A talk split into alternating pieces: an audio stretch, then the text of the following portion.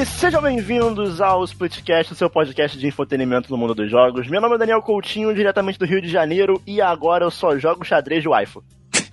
Do quê? Só agora? Só agora, né? Misericórdia. Meu nome é Thaís Tunhon, eu falo diretamente de São Paulo. E eu nunca imaginei que um fósforo seria tão essencial para minha sobrevivência. É importante. Importante, É. importante. Muito. Eu sou o Gusta, diretamente de Belo Horizonte, e poderiam ter deixado o Samurai dormir mais uns três meses aí. Eita. Três anos.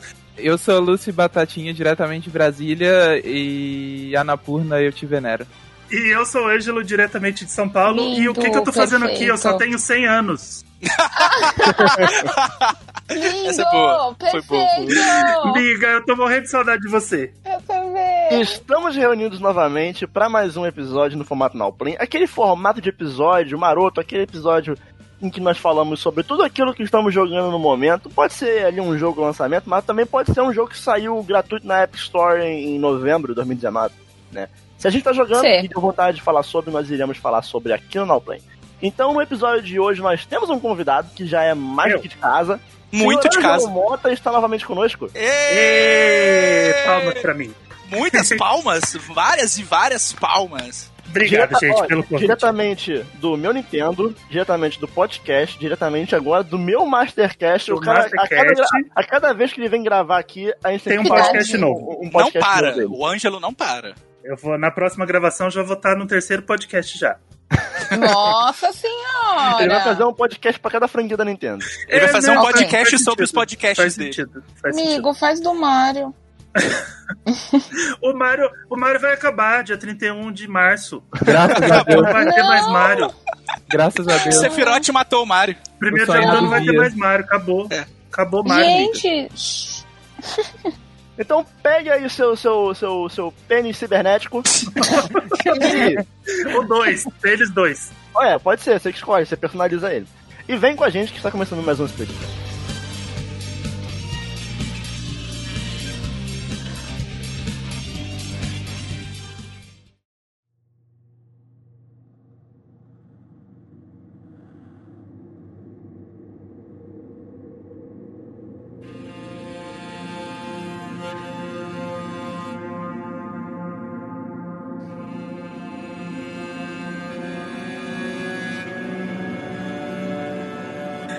O jogo que eu vou trazer pra vocês hoje, quem diria, né?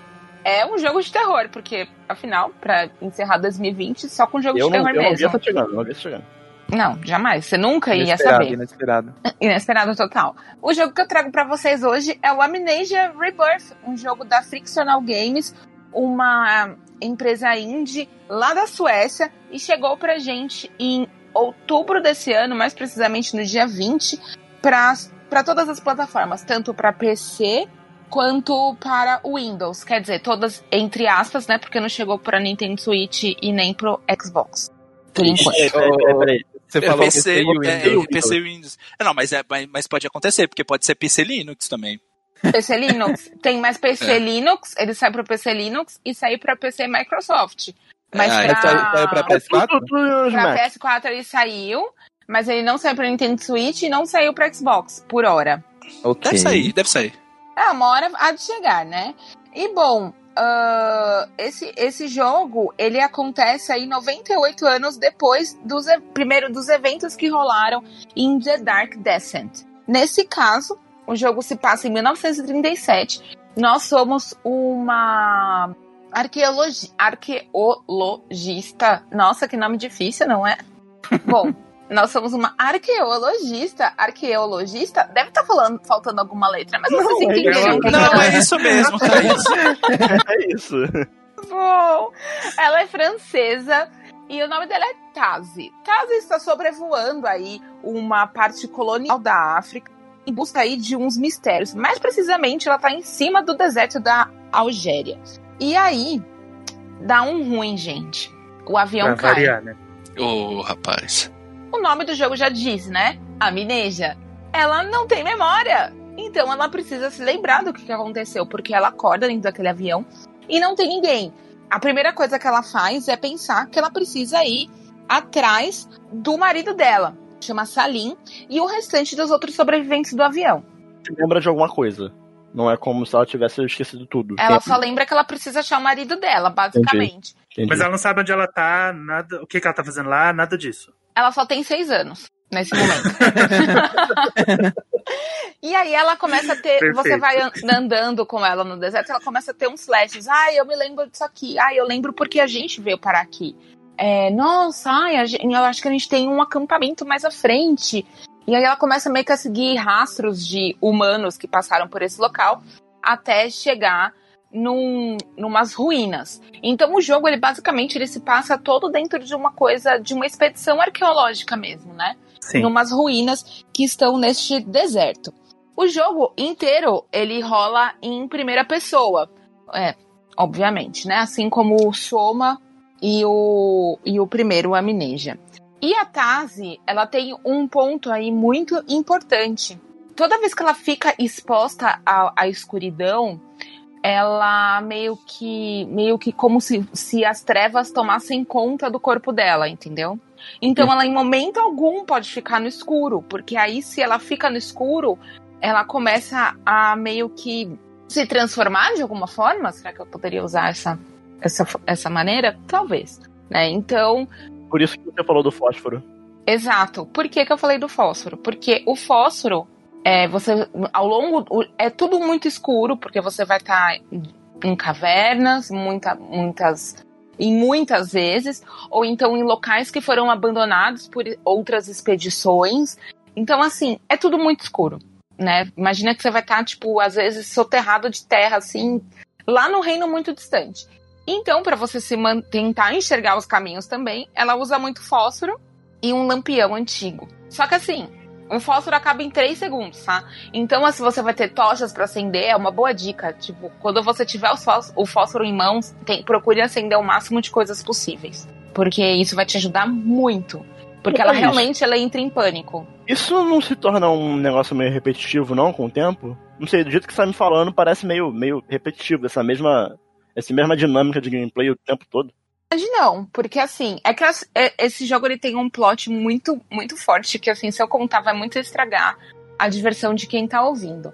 Mas você vai meio que tentando procurar as pessoas, e conforme você vai tentando procurar essas pessoas, você vai descobrindo mais sobre você, sobre essas pessoas e sobre um mito que tem nessa terra. Que é por isso que vocês foram parar ali.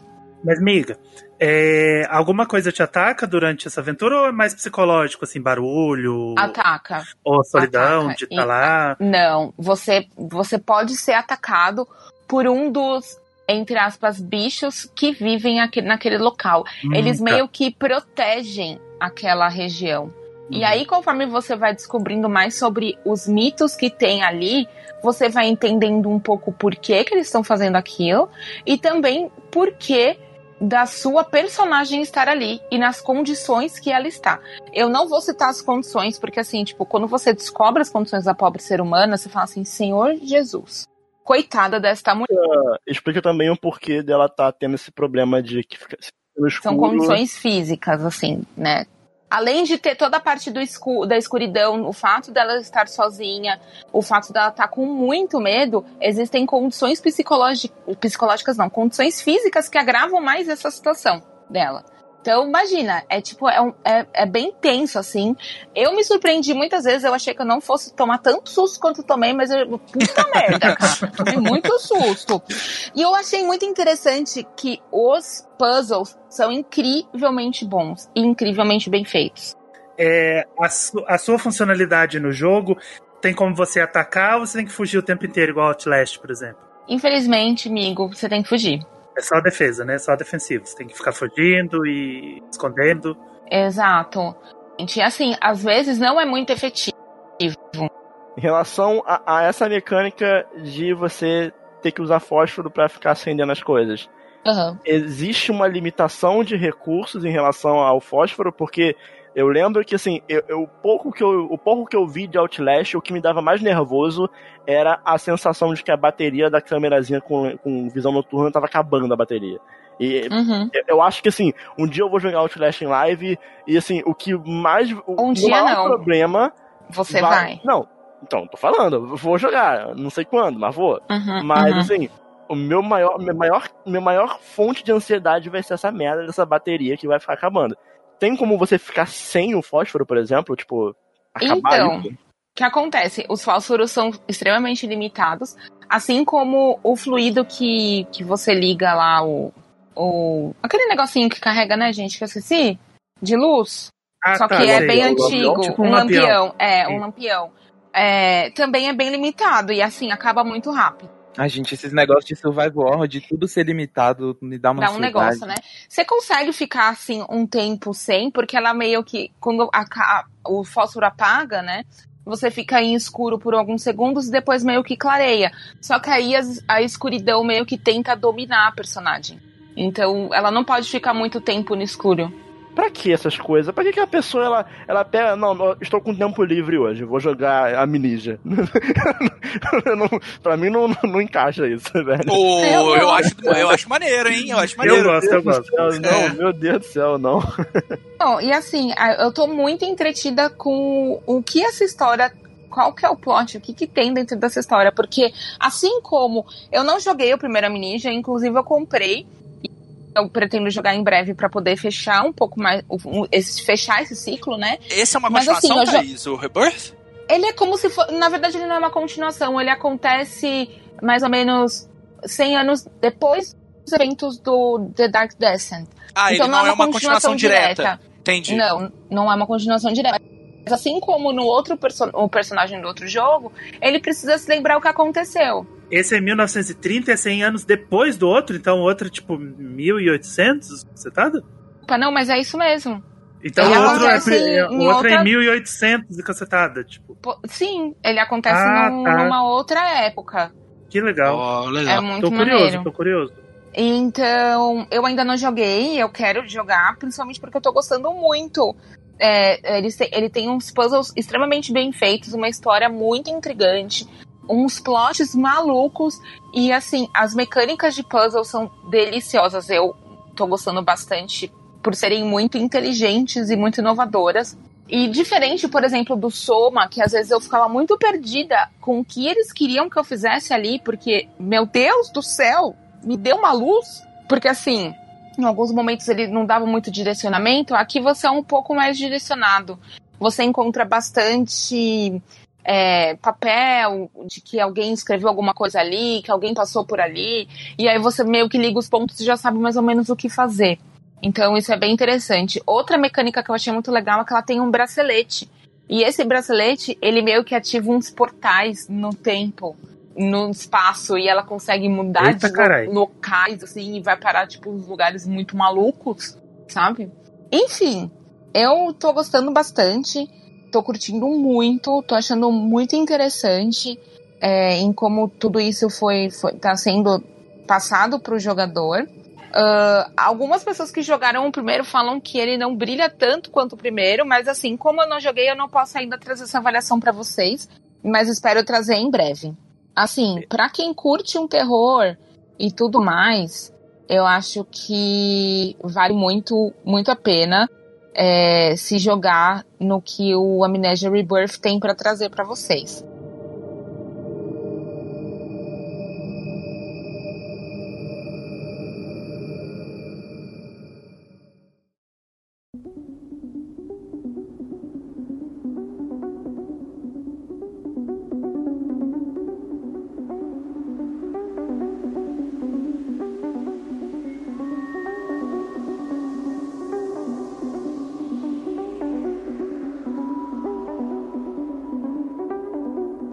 Joguinho que eu vou falar hoje chama If Found. É, eu descobri Hum. esse joguinho por causa do Game Awards. Ele tava concorrendo no Games for Impact. E aí eu Uhum. olhei assim, eu tava lá olhando o Game Awards, né? Eu passei por ele e eu vi que o nome da desenvolvedora que tinha feito era Dream Feel. E eu já conhecia essa desenvolvedora porque eles faziam joguinho indie no it.io, que é aquele site de, de Ah, jogo sim. super indie, sabe? Que Sim, sim. Nem, nem publicadora tem, então eles meio que publicam é, meio que.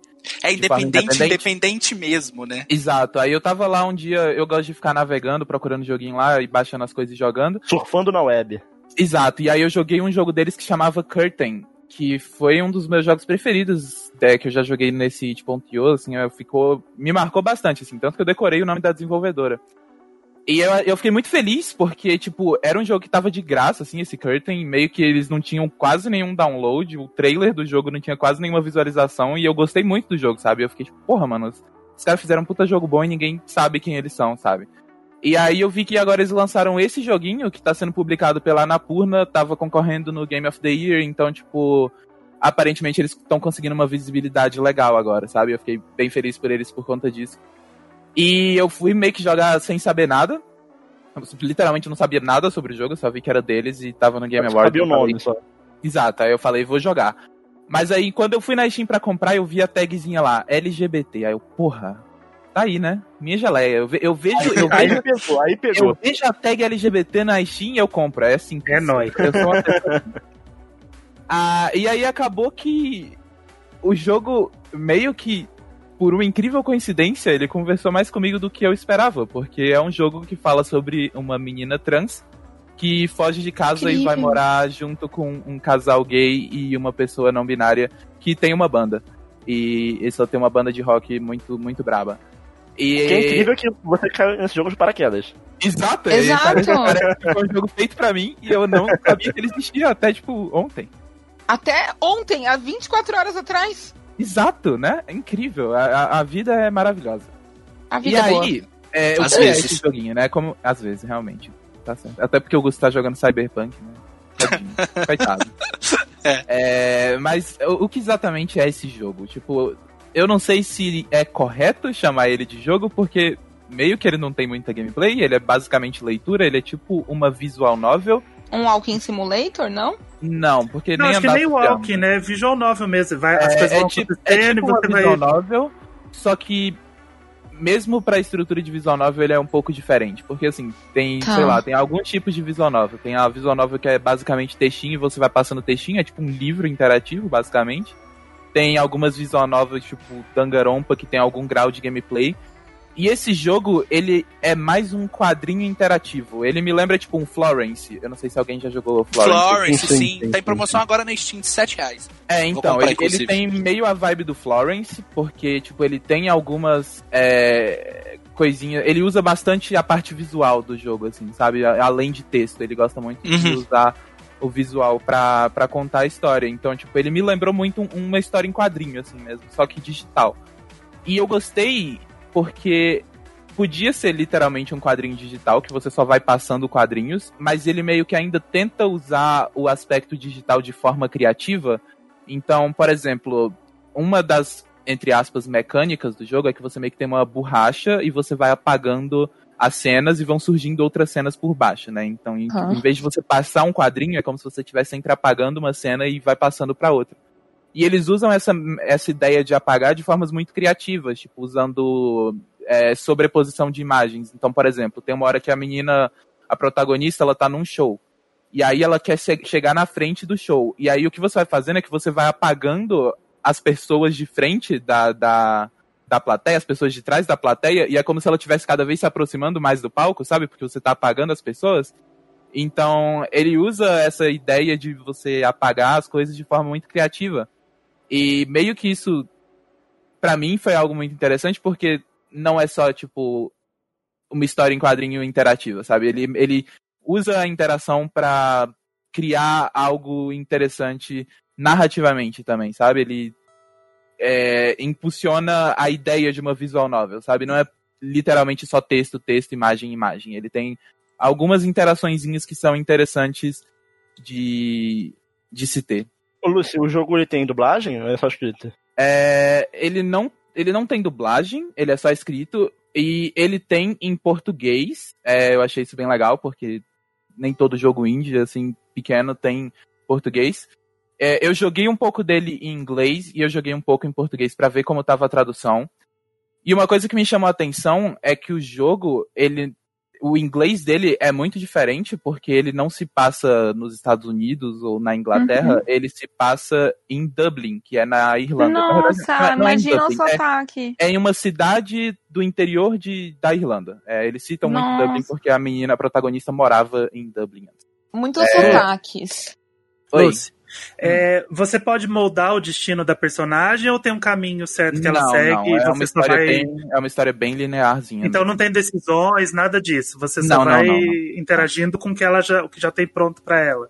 Ah, tem algumas escolhazinhas de de fala, mas não não Não afeta. muda muito não, é, Tá. não.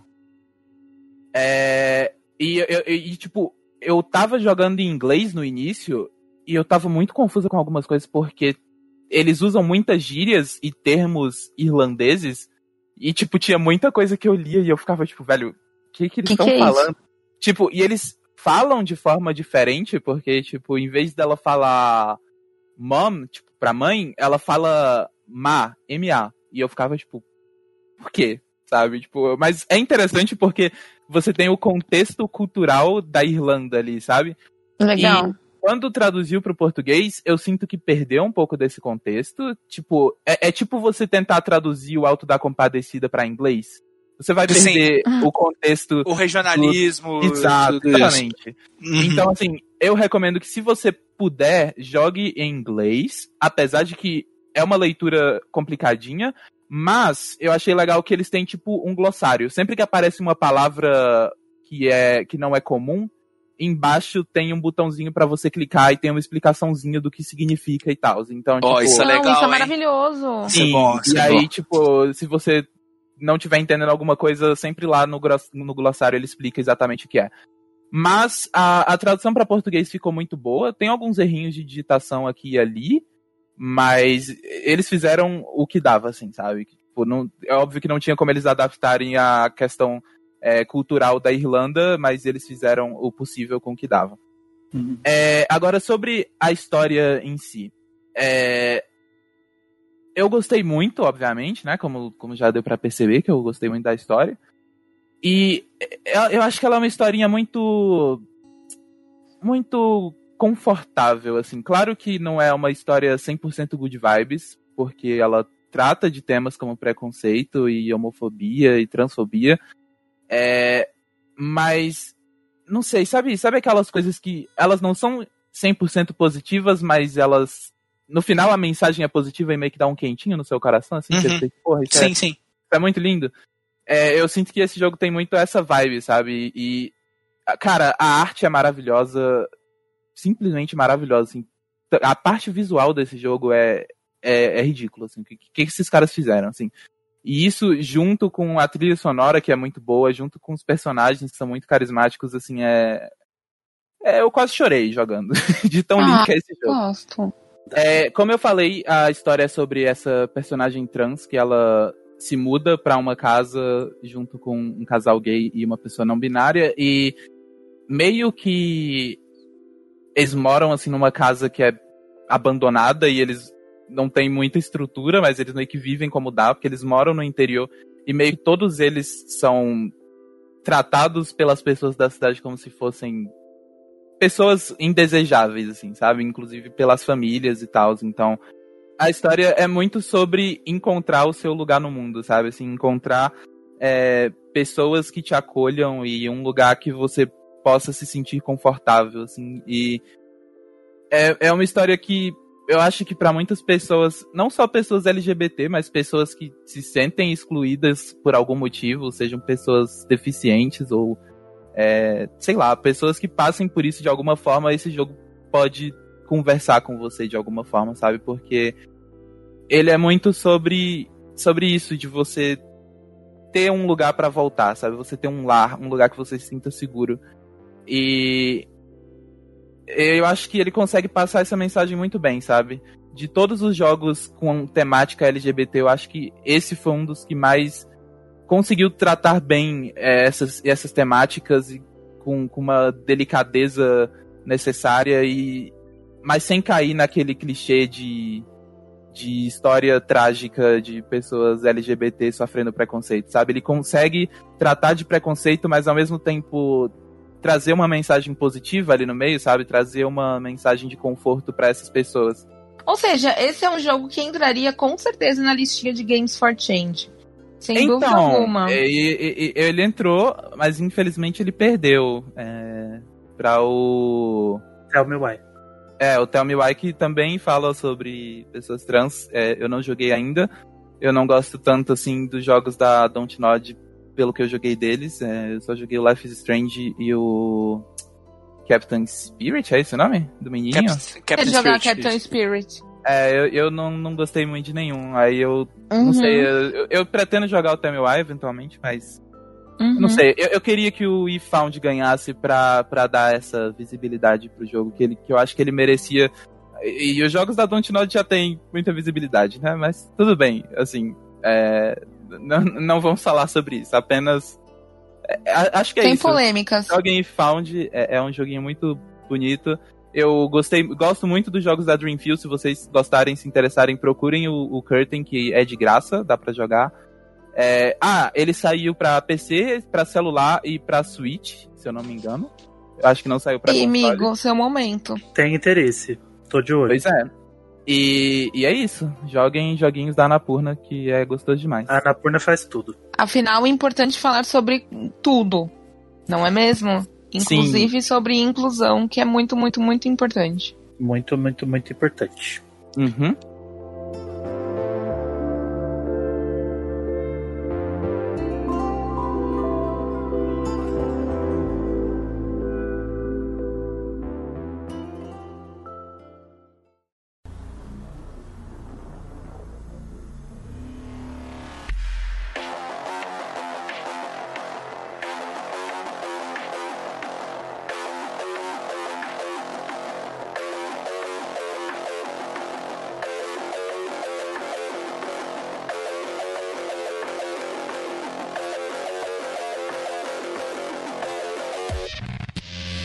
Minha mãe sempre me diz pra gente fazer o que tá ao nosso alcance. Se não tá ao nosso alcance ainda, vamos trabalhar para que a gente consiga ter isso ao nosso alcance, pra aí sim a gente fazer.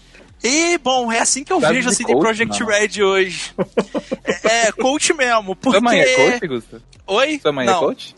Não, não, não, não. Se ela fosse, ela não estaria morando aqui, eu já tinha expulsado ela. é, bom, Cyberpunk está aí entre nós, né? Um dos maiores hypes, né, que os gamers tiveram nos últimos anos. Pô, na moral, e vamos falar sobre, sobre o hype dessa negócio? Dessa. Meu Deus do céu! Podemos falar. Assim, eu acho que é muito culpa do marketing desse jogo também, né? Ai, mas eu acho que é um, é, é um hype meio injustificável. Não, eu concordo. Mas a- ao mesmo tempo, é, o marketing conseguiu piorar tudo. Bom, o marketing, ele existe pra isso. Ele existe pra te fazer ter vontade de comprar aquilo e ter vontade de comprar aquilo e viver pensando só naquilo e comprar, comprar, é, comprar. Eu, eu sei, mas eu acho que o marketing desse jogo foi meio enganoso. Não, o marketing foi bem mentiroso. Foi bem mentiroso. Até porque esse jogo ele foi anunciado em 2013, antes do Witcher 3 mesmo sair. Foda. E a gente ficou sem ver coisa dele até 2018. Diria até que foi, foi, no mesmo nível do, do marketing de No Man's Sky. E olha só, Augusta, eu tava até falando com a Lúcia um dia desses aí. É, a minha expectativa pra Cyberpunk era que ele fosse um Divinity Original Sin com a Uhum. temática Cyberpunk com orçamento alto. Essa era a minha Uhum. expectativa. É, mas ter- era isso, era isso assim, que o jogo estava Ó, vendendo. no Divinity, eu posso completar uma missão. É, desculpa, Augusta, se a gente tá botando as coisas nos cavalos na frente da carroça, tá? Porque a gente tá adiantando pra Um caralho pauta. pouquinho. Foi mal, foi mal. É, Mas deixa eu só falar isso. Que assim, a minha expectativa era que é, é, no Divinity eu posso fazer uma missão metendo a porrada em todo mundo, ou então eu posso conversar com o cachorro e resolver a missão. A mesma missão. Eu queria ter esse Uhum. tipo de liberdade. Então eu, eu quero saber de você. Isso existe ou não em Cyberpunk? até certo ponto existe sim. E existe assim, tipo, comparando com a maioria dos jogos que prometem roleplay grande, o Cyberpunk entrega bastante. Bastante. Tipo, é, eu joguei. eu joguei- não joguei tanto, porque. Vamos lá, eu tô jogando no PlayStation 4. Base. Não tá bom. Não tá bom. Não tá bom. Eu. Ó, eu vou falar pra vocês quase é, uma lista de jogos que eu joguei perto do lançamento ou no lançamento e que foram lançamentos extremamente problemáticos. E aqui vocês vão ver aqui nessa recapitulação de lançamentos muito problemáticos, como Assassin's Creed Unity, o Skyrim, o Days Gone, é, Batman Arkham City e o próprio The Witcher 3. Todos esses jogos foram jogos com lançamentos bem problemáticos, os jogos eles tinham problemas, GTA V também, tinha problemas de desempenho, problemas com bugs, mas não era nada assim, tipo, ah, ok, surgiu um- uma carroça do chão ali na minha frente. Acontece, mas só mais um dia. O carpeado tá em cima do muro, né? Ok, só mais um dia. Não torna um jogo injogável. É no máximo uma situação engraçada. Sim, sim, o desempenho cai um pouquinho ali, um pouco de FPS, cai e tal. O próprio Breath of the Wild é um jogo que tem queda de FPS o tempo inteiro, mas joguei numa boa, tipo, ó, 5 isso aqui FPS não... na Lost Woods. No, é, é, 5 FPS Lost Woods. Começou a chover no Zelda, trovejar, acabou o jogo, sabe? Não, Mas mas, assim- Lost Woods não supera. Hum, É, Não, é, Lost É, Woods é Lost complicado. Woods. Mas o Zelda não é injogável. É um jogo que tem problemas de desempenho, mas não é um jogo injogável. O Cyberpunk no PlayStation 4. Ai, no Xbox One também, né? Tá Que difícil a vida horrível. de vocês, Eu né, nunca- gente? No dia do lançamento, eu abri aquele jogo, eu olhei para aquilo e falei, não, esse jogo não tá pronto. Esse jogo não tá pronto. Não, não é impossível que eles fizeram esse negócio. Impossível que eles lançaram um jogo desse jeito. Isso aqui, isso aqui não, não, não dá pra acreditar que eles lançaram um jogo desse jeito.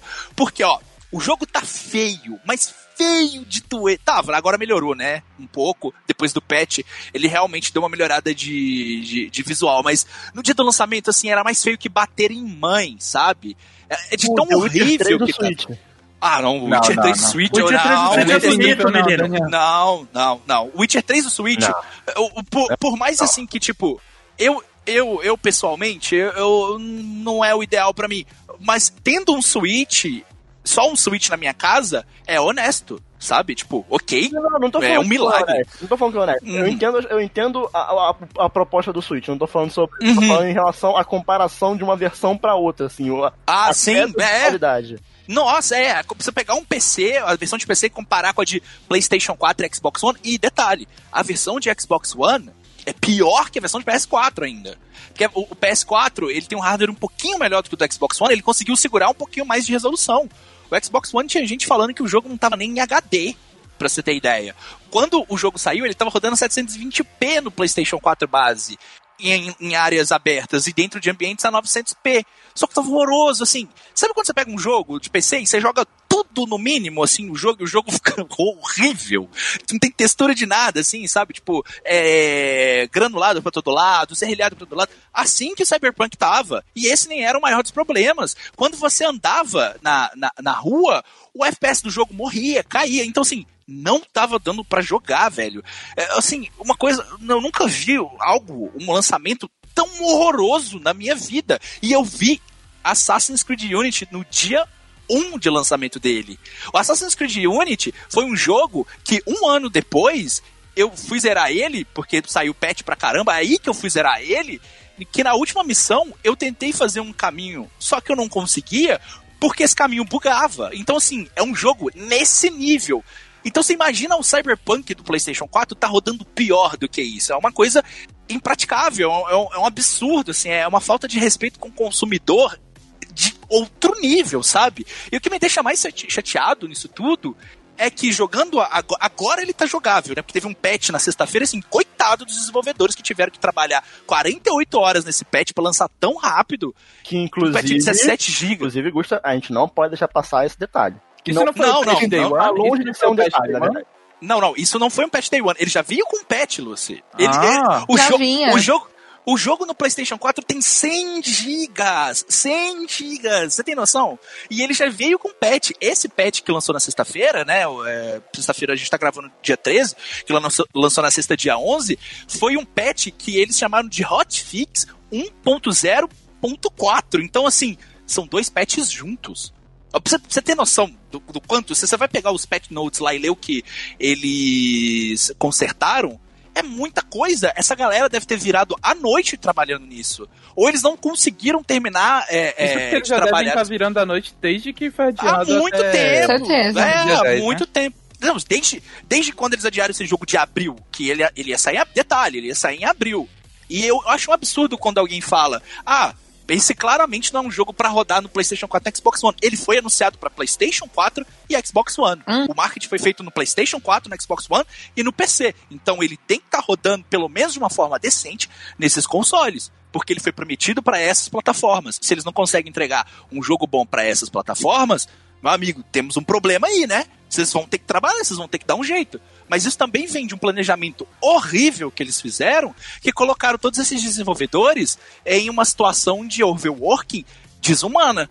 Os caras estão trabalhando assim, virando noite, dia e noite trabalhando nisso. E, e assim, a, discussão sobre crunch, ela é muito delicada, ela é muito ampla. Eu sou uma pessoa que defende essa discussão, mas eu acho que às Defende vezes... crunch, Augusto. Eu não defendo crunch. Tava Tá, passando pano pro. Neil Druckmann. Tava Ele acabou de falar, pro eu sou uma pessoa que defende essa, essa, essa, Não, essa forma de trabalho. É. Não, gente. Não, o Augusto tá passando pano pro Neil Druckmann no Twitter, Daniel. Você viu? Que passando pano pro Passou Neil pano Druckmann, demais pro Neil Druckmann. Que passando. Eu Passou, falei que ele era mimado pano. pra caramba. Eu acho que o debate ele tem que ser mais amplo, porque é. Na minha concepção, na minha opinião, o crunch é um problema cultural e sistêmico. Não é pegar um- uma desenvolvedora pra Cristo e ficar apedrejando que vai resolver o problema. Sim, a gente tem que criticar. E o que a gente tá fazendo aqui, o que a gente vai fazer, é criticar a CD Projekt Red pelo planejamento ruim que colocou esses desenvolvedores nessa situação sob humana de trabalho, e isso tem que ser falado, isso tem que ser criticado sim.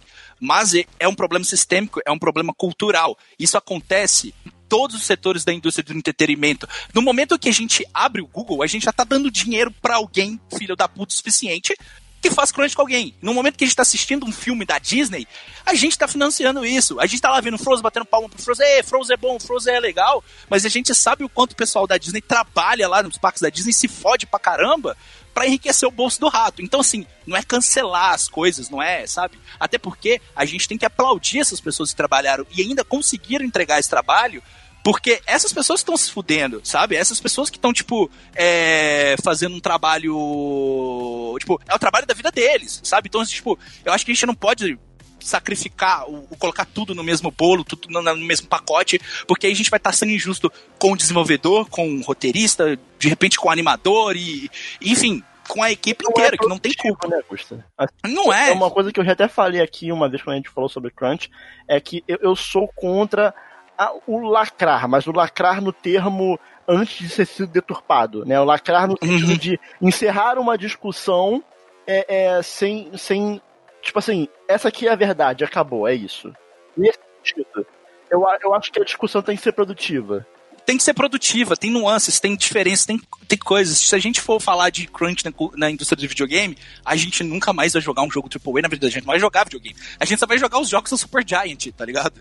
Porque é, a galera, enfim, não, não vamos entrar nesse, nessa, nesse assunto, mas assim, o fato de, ah, não compra o jogo, sim, é, se você não quiser comprar o jogo é um direito, sabe? É uma forma sua de estar é, protestando contra aquilo. Mas eu também, Legítimo. é justo. Mas eu, como artista, eu, como animador que me fudi muito no Cyberpunk, isso não é o meu caso, mas se eu tivesse trabalhado e tivesse dado minha vida pra fazer, tipo, uma coisa legal ali, eu falava, velho, pelo amor de Deus, compra o meu jogo, esse é meu trabalho, sabe? Compra lá, tá ligado? Assim, quando, se você não comprar o jogo, às vezes, de repente, é, vai, ah, vai arrebentar pro, pro lado mais fraco, que é o lado do peão que não vai receber, porque né, não tem dinheiro pra pagar.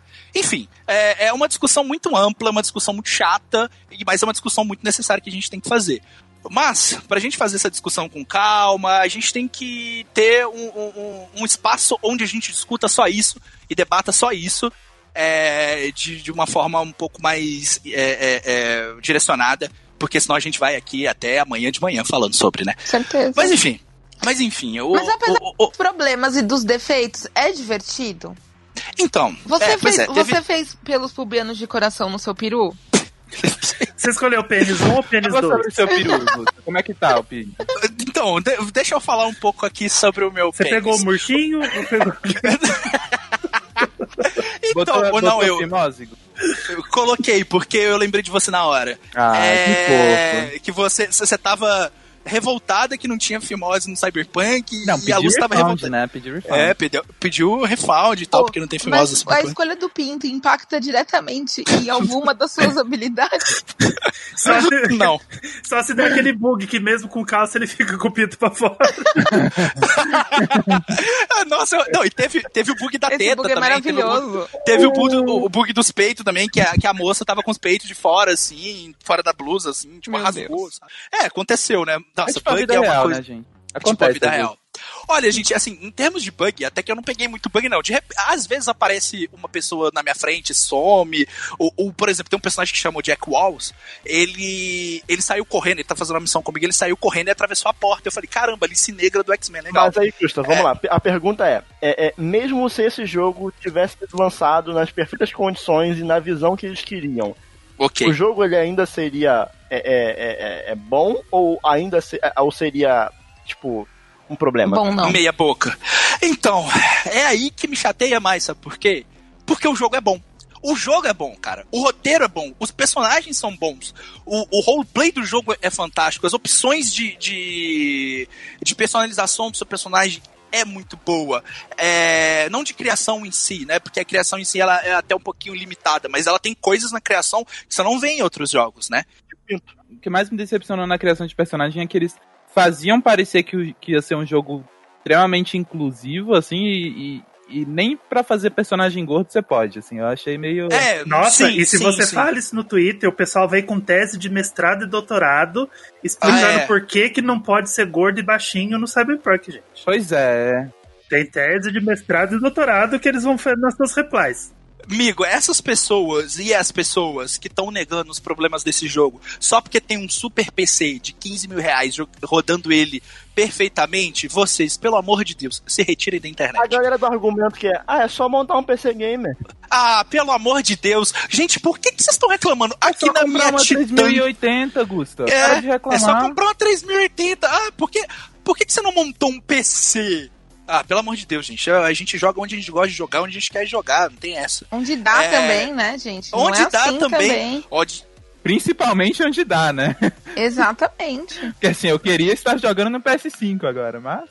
Pois é, gente, vamos, vamos, vamos ser sinceros. A realidade do brasileiro. Eu sou privilegiado para cacete. Todos nós aqui estamos gravando esse podcast, somos pessoas privilegiadas porque nós temos boas internets, nós temos bons videogames para jogar e a realidade do brasileiro é o Xbox One S ou Fat e o PS4 base. PS5 é longe da realidade. PS4 PC Pro também. PS4 Pro, de repente até um PS4. Eu tenho amigos, eu tenho amigos que têm um PS3 até hoje.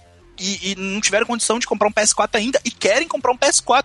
Isso porque a gente tem o PS5, tem o Xbox Series, então assim, é, falar esse tipo de coisa na internet é completamente deselegante e é uma falta de senso de onde você mora, de não só de consciência de classe, mas bom senso mesmo, assim, de empatia com o ser humano. Porque a pessoa que tá lá batendo cartão, sa saindo, se expondo ao vírus, saindo 6 horas da manhã, entrando no ônibus, se fudendo pra caralho, chegando em casa com medo de estar tá doente e ter que pagar conta ainda, pra sobrar aí é, é, é 150 conto por mês, juntando ali a migalhinha para comprar um videogame que não tá rodando o jogo direito, Pô, sacanagem, né? Mas enfim, tem gente que não tem esse bom senso. É, mas é, voltando ao que o jogo é. O jogo é bom, mano. Eu, eu, tô, eu tô jogando ele. Ó, trilha sonora é fantástica. Meu, é a trilha sonora é foda. muito boa, muito né? foda, é muito Meu foda, Deus, velho. Meu Deus, eu amei. As missões são incrivelmente legais. O jogo ele te dá três opções de caminho que muda os personagens que você vai conhecer durante a, a, a gameplay, durante a Assault Run, que muda o início do jogo praticamente inteiro, que muda as interações que você vai ter e até algumas falas que você vai poder escolher na hora de estar tá iniciando uma conversa, né? Então, assim, uhum. tem assim, tipo, mano, muita coisa legal dentro do jogo, muita coisa para fazer, muita missão bacana, tem um monte de arma diferente, tem forma, mil e umas formas, assim, tipo, de buildar o, o, o, seu personagem. As roupas são muito legais, as músicas são muito legais, os personagens, mano, nossa. Gente, o que é Johnny Silverhand? Johnny Silverhand é incrível, velho. Eu joguei uma parte com ele antes de gravar o podcast, tem pouco tempo. E eu fiquei, mano, que foda que foda. Tipo, por um segundo eu esqueci todos os problemas que esse jogo tem, porque foi realmente é muito legal. Assim, o Silverhand ele, fa é o Keanu ele fala um tapa na gostosa? não. Nossa, e a tradução, Augusta, tá muito engraçada, tem grandes momentos. A adaptação, gente, é tipo nível Yu Yu Hakusho, assim, sabe? De dublagem. Tem uma, tem uma parte que você encontra com uma personagem, tá? Não vou dar spoiler nem nada, nem falar quem é, nem, nem contexto direito. Mas ela fala assim: Ou, oh, você, todo, você tá me fazendo esperar aqui tem um tempão, mano. Tem um tempão.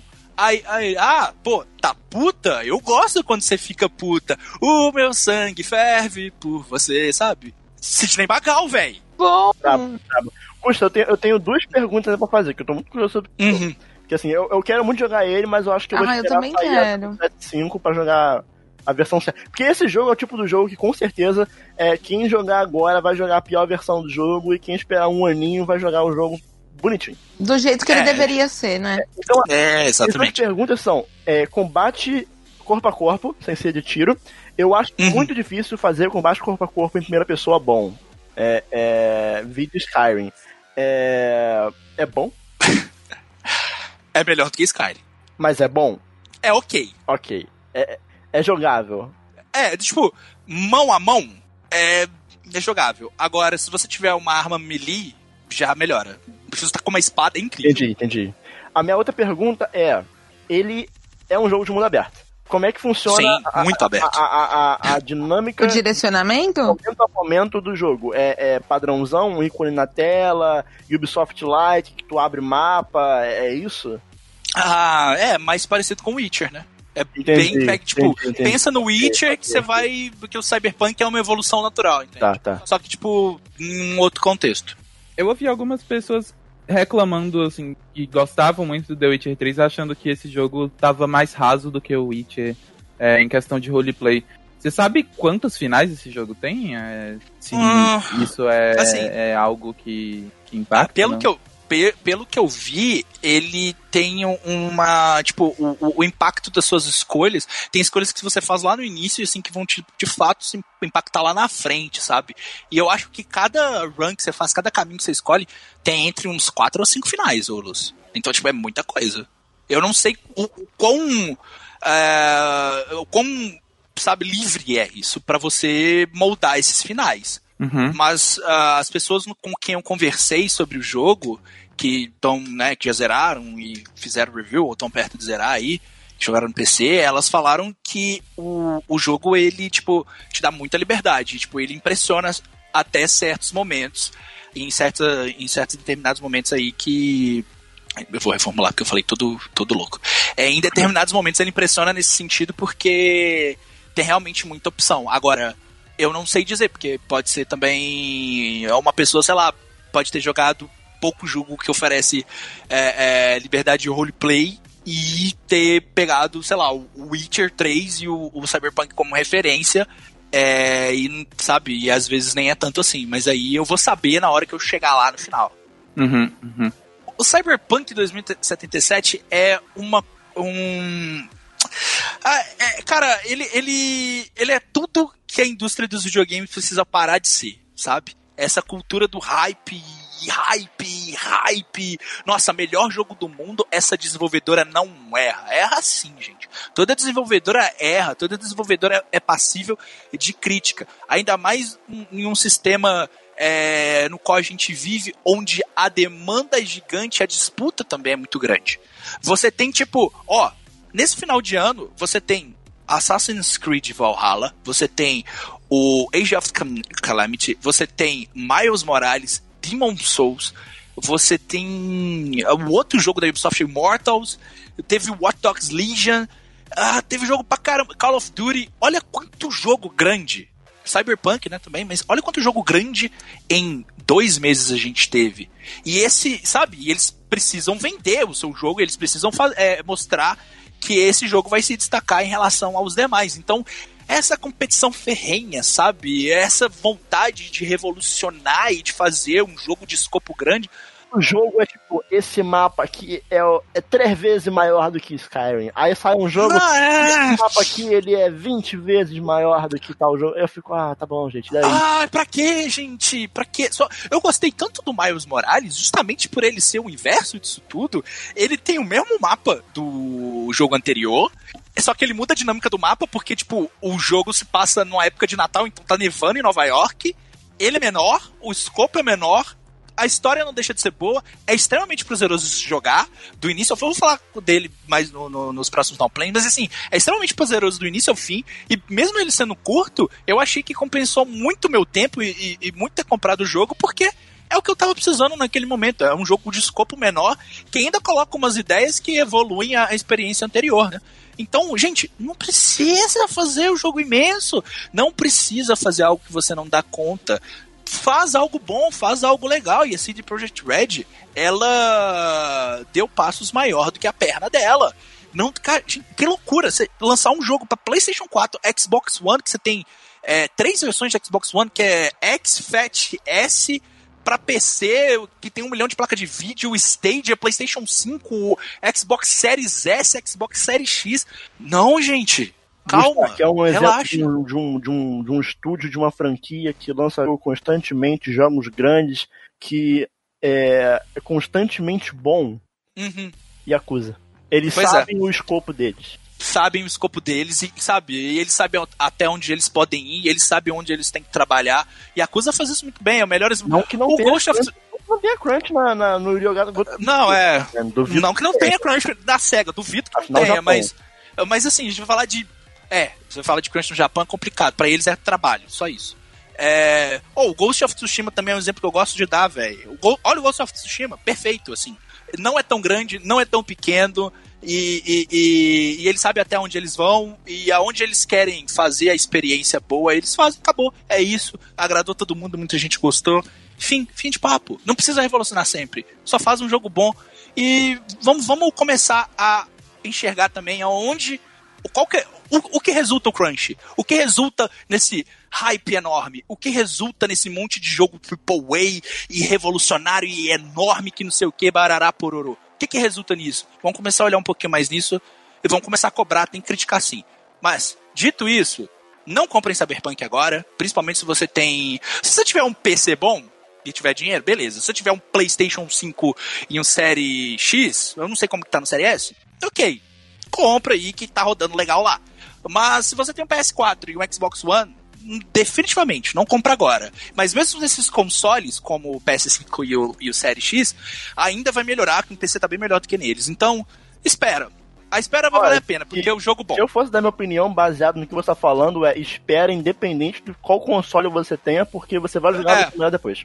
Você vai jogar a versão melhor. Porque, fora esses, esse monte de problema, ele é um jogo que tem um potencial muito grande para ser esse, tipo, um jogo marcante em sua vida, porque ele é realmente muito bem, tem muita coisa boa. Mas, infelizmente, o tanto de coisa boa, e é muita mesmo, não sobressai ao tanto de problema que ele tem.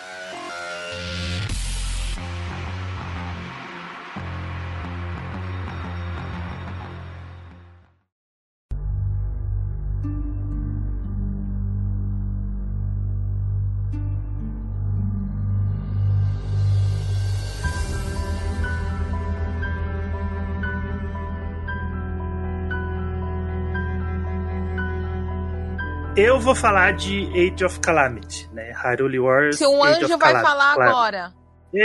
Eu, Nenezinho. que foi o último lançamento agora do Switch, né? O último grande lançamento do Switch e que veio dar uma sacudida no que a gente já conhece do Breath of the Wild, né? Eu já bato nessa tecla há muito tempo, eu que o Breath of the Wild ia ser uma trilogia antes dele, deles anunciarem o 2 eu já falava que Breath of the Wild ia ser uma trilogia. Insider puro. E meio que agora já é, né? A Nintendo pregou uma é. peça aí no pessoal, fez uma surpresa. E ela, além de anunciar o segundo jogo, já tem um tempinho aí, ela anunciou o Prequel. De uma forma diferente, né? Porque o Prequel é num museu, o que faz muito sentido, porque você tá mostrando uma guerra, né? A guerra que desorou, desolou, desorou é ótimo. É falando japonês. desorou. A guerra que desolou Hyrule, então foi legal ela ter feito assim num, num formato de musou. O jogo ele tem altos e baixos. Oi. Eu queria aproveitar, eu queria aproveitar, eu queria a sua opinião. É, é, você acha que o primeiro Hyrule Warriors foi meio que um teste para isso aqui? Não, você acha eu que não... eles não tinham pensado isso. A, a, longo prazo fazer jogos, é, é, é, é digamos que é, não canon, porque o Hyrule Warriors primeiro também é canon, mas você entendeu que sejam complementos a novos jogos da franquia? Sim, eu acho que não, porque eu acho que assim, eu acho que esse jogo é um resultado do quanto deu certo o primeiro Hyrule Wars, sabe? Porque eu acho que eles tinham uma ideia assim totalmente doida. Vamos lá, vamos fazer um Zelda, Buzou, e aí a gente conta uma Eu- historinha. Eu acho Porque muito assim, a Nintendo botar uma responsa nessa na mão da Koei, sabe? Eu fico, caralho, porra. ah, mas eles estão eles estão ali em cima. Eles estão É, em cima. Isso aí, isso aí não, é, não tem liberdade É, alguma, sabe? eu Eles são- diria que a Koei só fez o gameplay do jogo Ela só desenvolve, assim, sabe? É, Não é uma Deu coisa... play, deu play. ela só deu play, não é uma coisa de ser, ah, faz aí, e aí a gente pega o que vocês fizerem. Não, lógico que não. Aquilo ali é a Nintendo em cima olhando assim, não, mas isso aqui, ó. O que, que você É. fez? Não, tira isso aqui, ó. Aqui, Aquele, aquele põe brinco, aqui. brinco da Impa ali tá meio diferente, não? É, faz desse jeito, sabe? É aquele, aquele negócio que você. é Aquele trabalho de escola que sempre tem o, o líder do grupo que quer comandar tudo, sabe? Você fala, ah, cada um faz o seu, mas ele fica olhando, não, mas você fez direitinho, você colou direitinho com a purpurina ali no título e tudo mais. Só que assim, o primeiro Hyrule Wars, ele é, ele é bem polêmico, né? Porque o pessoal fala que ele não é canon, que que, não sei o que lá. Mas tem muita gente que nem jogou e, e gosta de, de falar dos jogos que, que eles não jogaram por modinha, né? Ah, é modinha de falar mal, modinha de falar bem. Esse é o dever do gamer. É o dever do gamer, falar mal por modinha. Só que assim, o primeiro Hyrule Wars, ele é tão canon que ele criou o Breath of the Wild. Né? Só, o Bre- as coisas que acontecem no Breath of the Wild só, só são possíveis na minha cabeça, né? Fonte, vozes da minha cabeça, graças ao primeiro Hyrule Wars. Ah, Mas o que você tá falando faz muito sentido. Eu joguei o, o Hyrule Warriors no Wii U, joguei no 3DS. Mano, total o que você tá falando faz muito sentido. Na minha cabeça, ele é a única explicação pra juntar as timelines. Uhum. Aí ela pegou o segundo e aí sim, ela fez um jogo totalmente canon, porque ele vai contar uma história que é um prequel do Breath of the Wild e ele é muito mais focado naqueles personagens, naquela história. Porque o primeiro Hyrule Wars é uma salada de fruta, né? É uma bagunça, mistura Toon Link com Link, com Chic, com Kid. Faz sentido, no final tudo faz sentido, mas nesse não, nesse eles estão mais focados nos personagens do Breath of the Wild, que já é um universo amplo pra caramba, repleto de personagens. Eu nem lembro exatamente quantos que ele libera, acho que é uns 25 que o jogo libera, alguma coisa assim, que já é um rol de personagens absurdo. Bastante, bastante coisa. Pra Zelda, bastante, assim. bastante. Mas eu vou falar um pouco do jogo hoje sem entrar nos detalhes da história, porque ele tá muito recente, ele acabou de chegar e tem uns spoilers no jogo que se eu falar pode acabar es- estragando a experiência de quem vai jogar. Então eu vou falar mais tecnicamente, uma coisa um pouco mais sobre o jogo em si mesmo. Eu vou, vou deixar a história de lado, porque a história do jogo ela é assim: ou você fala dela e você entrega tudo, ou você simplesmente não toca nesse assunto. Não, a gente pode falar Tá. que assim, o a história ela se passa né, no, no passado ali e tipo mostra é, o Link e a Zelda indo atrás de cada um dos Champions e né Isso, é um, é um recrutamento é, recrutamento. dos Champions. E, claro, tem um- uma coisa bem peculiar no começo da história, que isso não chega a ser spoiler, porque está nos cinco minutos iniciais, é o lance do Baby Guardian, né? Que Hum. ele viaja no tempo, Produz a viagem do tempo no jogo. isso, ele viaja no tempo, ele tá lá no futuro, na Hyrule sendo destruída, atacada, e o Calamity destruindo tudo, ele abre um portal no tempo, viaja pro passado e vai atrás dos heróis pra ver se ele consegue ajudar de alguma forma. Então ele fica ele sempre viaja de novo do tempo da franquia que tinha sido consertada e agora tá toda. Ela vai cada uma pro lado de novo. É, Ela falou: vamos juntar todas as timelines em Breath of the Wild? Vamos. É o Baby Vamos- Guardian. Vamos separar Vamos três fazer. anos depois? Vamos. A gente não aguentou um jogo com a timeline junta, já vamos separar tudo. Mas o lance é o seguinte: então o Baby Guardian fica o tempo inteiro tentando ir atrás da Zelda, né? Porque a Zelda não reconhece mais ele, porque ela, ele ainda não foi criado, entre aspas, mas ele acaba sendo um grande parceiro do Link. Então todas as missões que você joga com o Link, ele tá atrás. Ele corre atrás do Link igual um cachorrinho, corre atrás do dono. E o Age of Calamity, ele criou uma, algumas situações que me deixaram bastante chateados, que é poder usar as Divine Beasts como como trans- transporte e arma pra luta, né? Porque assim, na primeira vez que você faz, é muito legal. Você fala assim, nossa, cara, eu tô pilotando uma Divine Beast, eu atiro, explode tudo, eu mato mil inimigos no tiro, os bichos Poderosíssimo! é muito legal. Só que aí você faz cada uma das beasts e, e é muito fascinante. Você fala, nossa, caralho, que coisa incrível.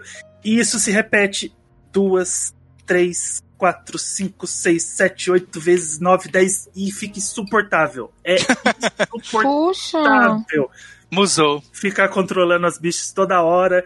E se fosse uma vez cada beast, no máximo duas, assim, você, você controla uma vez no começo do jogo e no final você controla de novo mais uma vez cada uma, mas isso vai se repetindo tantas vezes, tantas vezes e é tão chato, tão repetitivo, tão maçante. Nossa, são umas missões horríveis, você já não quer mais. A hora que você começa um As, as capítulo. missões da Beast são bem.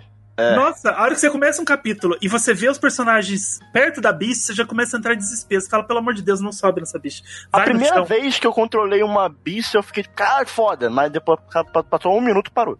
Então esse, esse lance das Beasts podia ter sido algo muito legal, mas acabou se transformando numa uma frustração, uma coisa extremamente chata, que eu espero que não se repita. E só se repita em Musou, porque não, eu espero que isso não volte em Breath of the Wild 2, em É, isso que eu ia te perguntar, ô, ô Angelo. Eu acho que, que isso pode ser uma coisa de. Essa repetição é, um- é um- é um- é algo que é muito frequente em Musou, é uma coisa de Musou. Sim, Então, sim. você acha que pode ser uma coisa assim, desse jogo em específico? Sim, eu acho que era uma coisa que eles queriam fazer e, e o Musou tem dito, né? Porque Uhum. você tem que repetir muita coisa. Você faz é, várias missões que são muito parecidas umas com as outras, muda um cenáriozinho, muda como você tem que é, matar os inimigos. Um objetivo ou que- outro. É, só que pra mim o Musou não é cansativo. Tem gente que Sim. não gosta, tem gente que não consegue jogar. Fala, ah, é a mesma coisa, é toda hora bater, bater, apertar, botão, Eu. apertar, botão. Eu adoro Musou, eu adoro, eu adoro Musou. E eu, e eu me apaixonei a primeira vez que eu joguei. Eu joguei a primeira vez em Haruli War. Eu nunca tinha Uhum. jogado antes. Musou. Eu falei, ah, é Zelda, né? Eu vou, vou jogar. Vambora, vambora. E aí eu joguei o Fire Emblem Warriors depois, eu fui indo na- pela Nintendo, né? Tô animado Uhum. pra jogar o, o Persona Strikers, mesmo sem conhecer a história do 5, já vou pegar a continuação da história. Porque não, pra não mim. é aconselho, não. Não, Não, não Vamos- aconselho muito, não. Eu vou, vou assistir no YouTube, talvez. Depois, Eu depois não a gente conversa jogar. sobre isso. É, Eu não vou jogar Persona 5 tão cedo. Uhum. Mas assim, eu não canso. Eu faço as missões cinco vezes, dez vezes, todas as missões eu repito. Eu jogo no fácil, jogo no normal, jogo no Uhum. muito difícil, jogo no very hard. E eu vou repetindo. Eu tenho centenas de horas no primeiro Hyrule Wars, porque eu fico refazendo a, a história, eu fico fazendo os Adventures Map e, e tudo mais. Então, pra mim, é uma coisa que não cansa. Mas o lance das Beasts, pra mim, cansou já na segunda. A segunda vez que eu joguei, eu já, eu já não queria mais. E, e o Ângelo, só complementando isso, até narrativamente não faz muito sentido as Beasts Não, não tem. não- nas sabe, missões. é, é umas coisas bobas, assim, sabe? Que não precisava. Podia ser uma cutscene da segunda pra frente. É, sabe? é tipo assim, do nada aí tem uns caras numas plataformas voadoras. E... Por que não existe isso nesse mundo? Nunca teve isso, sabe? Enfim. Porque assim, é. É uma, às vezes é umas missões bobinhas, assim, sabe? Ah, mate 3 mil inimigos, coisa que você faz em dois minutos. Só que é, é dois minutos que você não queria estar jogando, sabe? Você preferia ver aquilo numa cutscene. Você vê eles entrando na Beast, aí eles vão, destrói tudo, e. E aí você vê aquela cutscene e depois você vai pro chão, bater no chão, porque bater no chão é muito mais gostoso, é muito mais divertido. Mas uma coisa que me deixou bem feliz no Hyrule Wars, uma coisa que eles fizeram muito bem feito, é mostrar a Hyrule antes do, da calamidade, o castelo, Rateno, é, Akala, sabe? As áreas que você já conhece, Akala, né? Eu chamava de Akala. Aí quando você vê as narrações, você aprende a falar os nomes certos. Akala. E, e eles vão mostrando todas essas áreas bonitas e prósperas, e sempre de- durante uma batalha as coisas vão se destruindo, e depois no final daquela batalha você vê exatamente como ela é no Breath of the Wild. Sabe, Ai, que faltando uma legal! ponte, faltando um pedaço Ó, isso é- de, isso é legal, isso é legal. forte. É, Rateno, pra mim, é, é, é a parte principal, porque assim, quando você chega na entrada de Rateno, quem já jogou Hyrule War, quem já jogou Breath of the Wild sabe disso, tem um cemitério de Guardians na entrada de Rateno e ela tá totalmente destruída, né? O Forte Rateno. E aí, no Age of Calamity, quando você chega no Forte Rateno, ele tá lá todo né, fortificado, porque ele é um forte, né? Uma área que eles construíram para impedir a entrada dos Guardians. E aí ele é atacado por centenas de Guardians. E você tem que matar aquela centena de Guardians durante essa missão. E aí depois eles ficam lá, todos despedaçados. Então por isso que existe um cemitério de Guardians em, no Forte Rateno em Breath of the Wild. Então é legal que eles vão construindo o mundo que você já conhece em Breath of the Wild. Isso eu achei Uhum. sensacional. Isso eu achei, achei genial. Então foi uma coisa muito bem feita no da Nintendo, né? Eu ia falar da Tecmo, mas eu, eu sei que foi a Nintendo que fez esse jogo. Então, a Nintendo que escreveu todas as, cada linha de, de... É, a, a Tecmo só fe, desenvolveu o jogo, a Nintendo fez o resto. A Tecmo teve um pouco mais de liberdade no primeiro, mas eu tenho certeza absoluta que esse aí é, é Nintendo 100%. Mas outra coisa também que é muito atrativa no, no Calamity é que, assim, em Breath of the Wild você tem muita liberdade, né? Às vezes até demais. Então você tem pouca cutscene, pouca história, né? Eu acho que a história do Breath of the Wild ela é, ela é exata, ela é do tamanho certo, mas você tem pouca história e você fica muito tempo sem ver uma cutscene, por exemplo. Se você não vai numa memory, ou se você não vai até um personagem específico, você pode ficar centenas de horas andando por aquele mundo sem ver uma fala, sem ver uma, uma, uma parte da história do jogo. Você pode zerar o jogo quase sem ver cutscene. Tá? Exatamente. E o Age of Calamity, ele é um festival de cutscene, uma atrás da outra, os personagens falando sem parar. E, e, isso é muito legal, porque você tá vendo aqueles personagens com muito mais profundidade, sabe? Com muito mais vida, com muito mais história. Então é assim, é uma cutscene antes de cada batalha, uma cutscene depois. Uma cutscene antes, às vezes duas, três cutscenes depois. Então é Mas, muito... É, uma perguntinha. Você acha que a história dele, assim, você acha que ela é uma história realmente boa ou é uma história mais de fanservice? Porque eu tenho a impressão de que esses jogos meio spin-off, assim, sei lá, eu joguei o Dragon Quest Heroes, que é o Musou de Dragon Quest. E pra mim, tipo, ele não tem uma caralho, que história foda de Dragon Quest. Ele é, tipo, bem fanservice pra quem gosta da franquia, sabe? E, tipo, o Persona 5 eu, eu tenho a impressão de que vai ir na mesma vibe, sabe? De, uhum. Até pelo que eu já conheço dos spin-offs de Persona, de luta ou de dança, eles são bem isso. Então, tipo, você acha que ela é uma história realmente boa ou é mais assim, ela é interessante para quem gosta muito de Zelda, assim, sabe? É, ela é, ela é mais interessante para quem gosta bastante de Breath of the Wild, que se, se apegou àqueles personagens, porque ela, ela vai sim contar uma história bem profunda sobre cada um deles, ela vai se aprofundar, vai mostrar cada um daqueles personagens antes deles serem os champions, você vai atrás deles, recrutar. Então tem uma, um desenvolvimento desse recrutamento, tanto com a Zelda, o, o relacionamento da Zelda com o pai dela, ele é aprofundado de um jeito muito absurdo, porque no Breath of the Wild o rei já tá morto, né? Então você não tem esse esse relacionamento entre os dois muito forte, tem um, uns flashbacks e tudo mais, mas dessa vez você tem aprofundamento das relações daqueles personagens então, assim, do começo pro meio, ela, ele é absurdamente bom mesmo. Assim, ele é, são histórias absurdamente incríveis. Do meio pro fim, ele pode começar a atender pro fanservice, mas eu acho que o que acontece do meio pro fim ainda vai ser utilizado. Então eu acho que a Nintendo tá criando uma coisa ali, sabe? Além do fanservice. Ela não tá só criando uhum. aquela história para agradar fã. O primeiro é 200% para agradar fã. Apesar dele ter uma importância dali para frente, né, que eu acredito, aquela história toda de que ele criou o Breath of the Wild e tudo mais, o primeiro ele é um fanservice absurdo, assim, nas histórias que ele conta, no jeito que ele mistura os personagens e tudo mais. Então, o primeiro ele é um fanservice do começo ao fim, que eu amo, assim, eu, eu não tenho nada contra fanservice. Afinal, você é fã. né? É, inclusive... Se for de Zelda, principalmente, pode me chamar.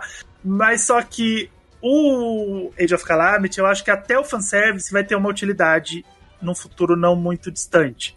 Não posso entrar em detalhes porque vai acabar estragando a experiência, mas tem fanservice, tem fanservice sim, e eu acho que muita gente pode se decepcionar com isso e acabar achando que é só fanservice. E não tá errado, sabe? Não tem problema. Se, se você jogar o Age of Calamity e falar assim, ah, eu não gostei da história. Ah, e... eu acho que o ideal é que as pessoas é, abaixa um pouco a expectativa que, assim, por mais que seja um jogo canônico e que tenha ali uma ligação com Breath of the Wild, meio que ele não é um jogo da franquia principal, sabe? Ele é um não, jogo não é. Então... Tem que ir com a expectativa certa, sabe? Assim, não vai achando que você, não, mas esse é o prequel que vai juntar tudo e vai fazer. Não é Não é tipo, isso. eu gostei de eu tô vendo muita gente pensar que Persona 5 Strikers é assim, o Persona 5 2, sabe? Tipo, porra, vai ser foda. E, tipo, eu acho que ele vai ter uma história bem bem fanservice, assim, sabe? Pelo que eu vejo do jogo. E pelo que eu já espero tipo, eu gosto de Dark Wild, logo eu vou gostar de Age of Calamity. Sim, não, não tem como não gostar de Age of Calamity se você gosta de Breath of the Wild. Claro, no caso. Não, tem... eu tô falando de jogar, em termos de gameplay. Não, em termos de gameplay aí já é, já é diferente, porque um é uma exploração em mundo aberto, o outro é Musou, né? Então, Musou não é para todo mundo. Nem exploração em mundo aberto, né? Tem gente que não gosta de Breath of the Wild, tem gente que não consegue jogar Breath of the Wild exatamente pela liberdade que o jogo dá.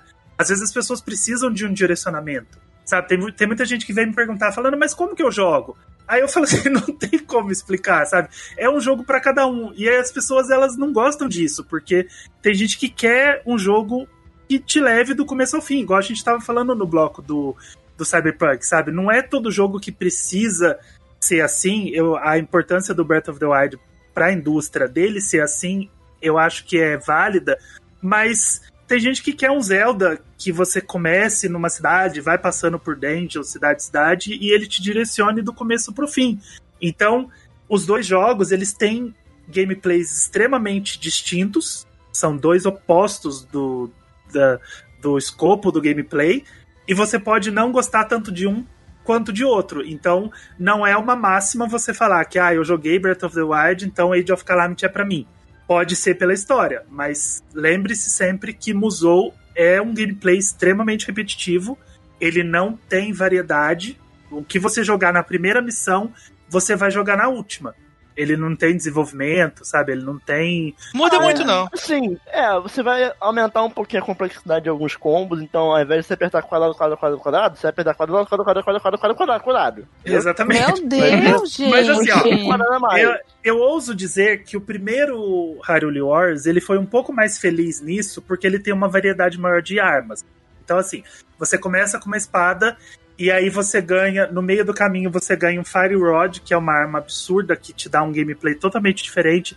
Você ganha o Spinner do Twilight Princess, que é uma das melhores armas que eu já vi em qualquer jogo ever. E ele, é, ele traz um gameplay totalmente diferente para você. Você vai ganhando, você ganha o Dominion Rod pra Zelda, que é aquela estátua gigante. Então, ele tem um escopo maior de personagens com uma variedade maior de armas. O Age of Calamity a variedade de armas é muito limitada perto do, do primeiro jogo. Nossa, é absurdamente limitada.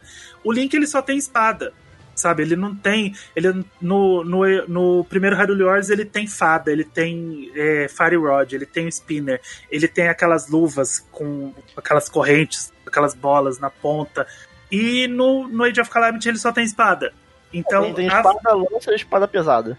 É, e, e mesmo assim você tem uma missão ou outra que te obriga a, a usar as espadas maiores, mas se você quiser jogar todas as outras missões com a mesma espadinha, você joga e, e é isso aí. Você acaba fundindo as armas ruins com aquela quando você ganha Master Sword e você vai jogar de Master Sword até o fim. Então, o escopo de armamento desse jogo ele é muito mais limitado para todos os personagens. Basicamente, todos os personagens só têm uma arma. A Zelda tem duas, são duas armas bem diferentes uma da outra, mas só que isso tira um pouco da variedade do jogo. Então é aquilo que eu falei. A primeira missão e a última, elas vão ser extremamente parecidas no gameplay. E aí é aquilo que o Daniel falou, você tem combos a mais, mas eu, por exemplo, eu sou uma pessoa que eu não sei os meus combos. Eu falo assim: "Ah, não, porque agora eu vou usar x x y y x e aí eu sei que ele vai dar esse golpe especial. Claro que não, eu fico apertando XY, XY sem. O que sair, saiu. Totalmente aleatório. De vez em quando ele gira no ar, aí eu falo, ah, esse é o que eu queria, mas eu não sei como é que eu fiz. mas você se diverte. É Sim. o seu instinto gamer. É, eu falo, agora, agora eu vou dar aquele golpe que ele gira no ar. Não, a hora que ele girar, ele girou. E é isso aí mesmo. Mas só que eu me divirto pra caramba, assim, sabe? Eu, eu aprendi a, a gostar de Musou com o Hyrule Wars. Eu não sei se eu me divertiria com um Dynasty Warriors, por exemplo, porque eu não conheço os personagens. E talvez, para mim, nesse momento o jogo se tornaria rep é, repetitivo. Sabe? Uhum. Eu não sei se o Musou ele é atrativo para mim pelo gameplay mesmo, ou se é porque pelo eu tô. Gameplay ou se é porque eu tô porque é jogando é com personagens de Zelda, com armas de Zelda, mesmo que sejam armas bem genéricas, assim, ah, uma espada, eu sei que é a Master Sword, sabe? Uhum. Eu sei que ele vai. Se eu tiver com a energia no máximo, ela vai soltar raio, e aí vai ser mais fácil de, de eu acertar os inimigos de longe. Então, de verdade eu não sei analisar se eu tô encantado pelo Musou ou se eu tô encantado pelo fato de ser Zelda.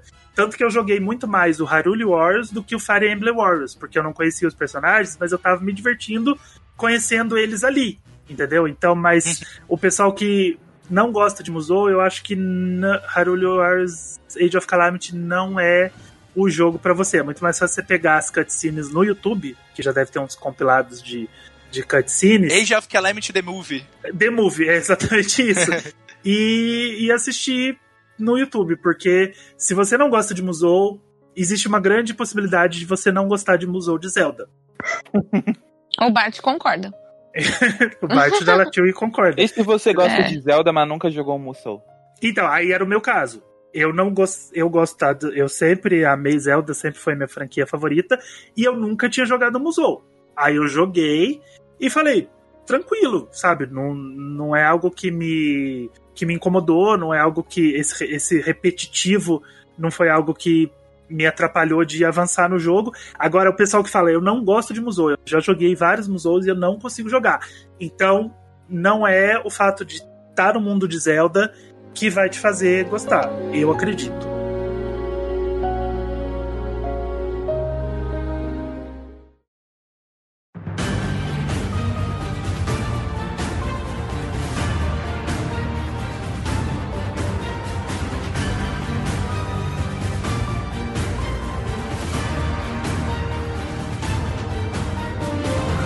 Começar, eu já queria pedir desculpas pro Ângelo, porque Ixi, hoje eu vou Maria. falar aqui sobre Fire Emblem e eu sinto hum. que meu review estará incompleto. Eu, eu, eu, queria, eu queria muito ter conseguido chegar no time skip. Não consegui, Ângelo, desculpa.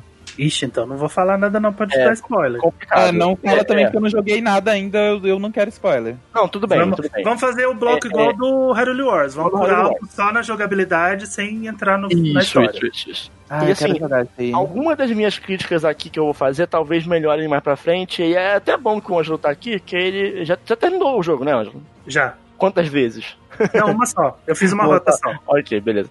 Mas assim, aí é bom que eu vou falar alguns problemas que eu tenho aqui é, é, e o Ângelo pode falar se isso melhora depois ou se é isso mesmo. É, mas antes que vocês pensem, não, eu tô gostando do jogo, tá? Mas vamos lá. É, Fire Emblem Three Houses, né, pra Nintendo Switch, é, é o meu primeiro Fire Emblem. Diante disso, eu já dou o mesmo aviso que quando eu falei do Age of Calamity, né? É falar sobre coisas que são inerentes à série, então é, existiram desde sempre e eu vou falar como se fosse uma novidade, muito foda, mas justamente pela falta de parâmetro dos jogos antigos. Eu beleza, já joguei alguns antigos, então se você precisar de parâmetro também. Não, beleza, beleza. Mas assim, vamos só contextualizar aqui a história. O Fire Emblem Three Houses é um jogo que você controla o Byleth, ou a Byleth, né? E, e, o jogo de logo de cara, ele te mostra uma cena de uma guerra, e tem uma cena de uma, uma mulher e um cara muito foda, inclusive. Vale ressaltar que jogo de cara que todas as cenas de anime desse jogo são bem fodas. Perfeitas. E Inclusive, uma das minhas críticas em relação ao jogo é que eu acho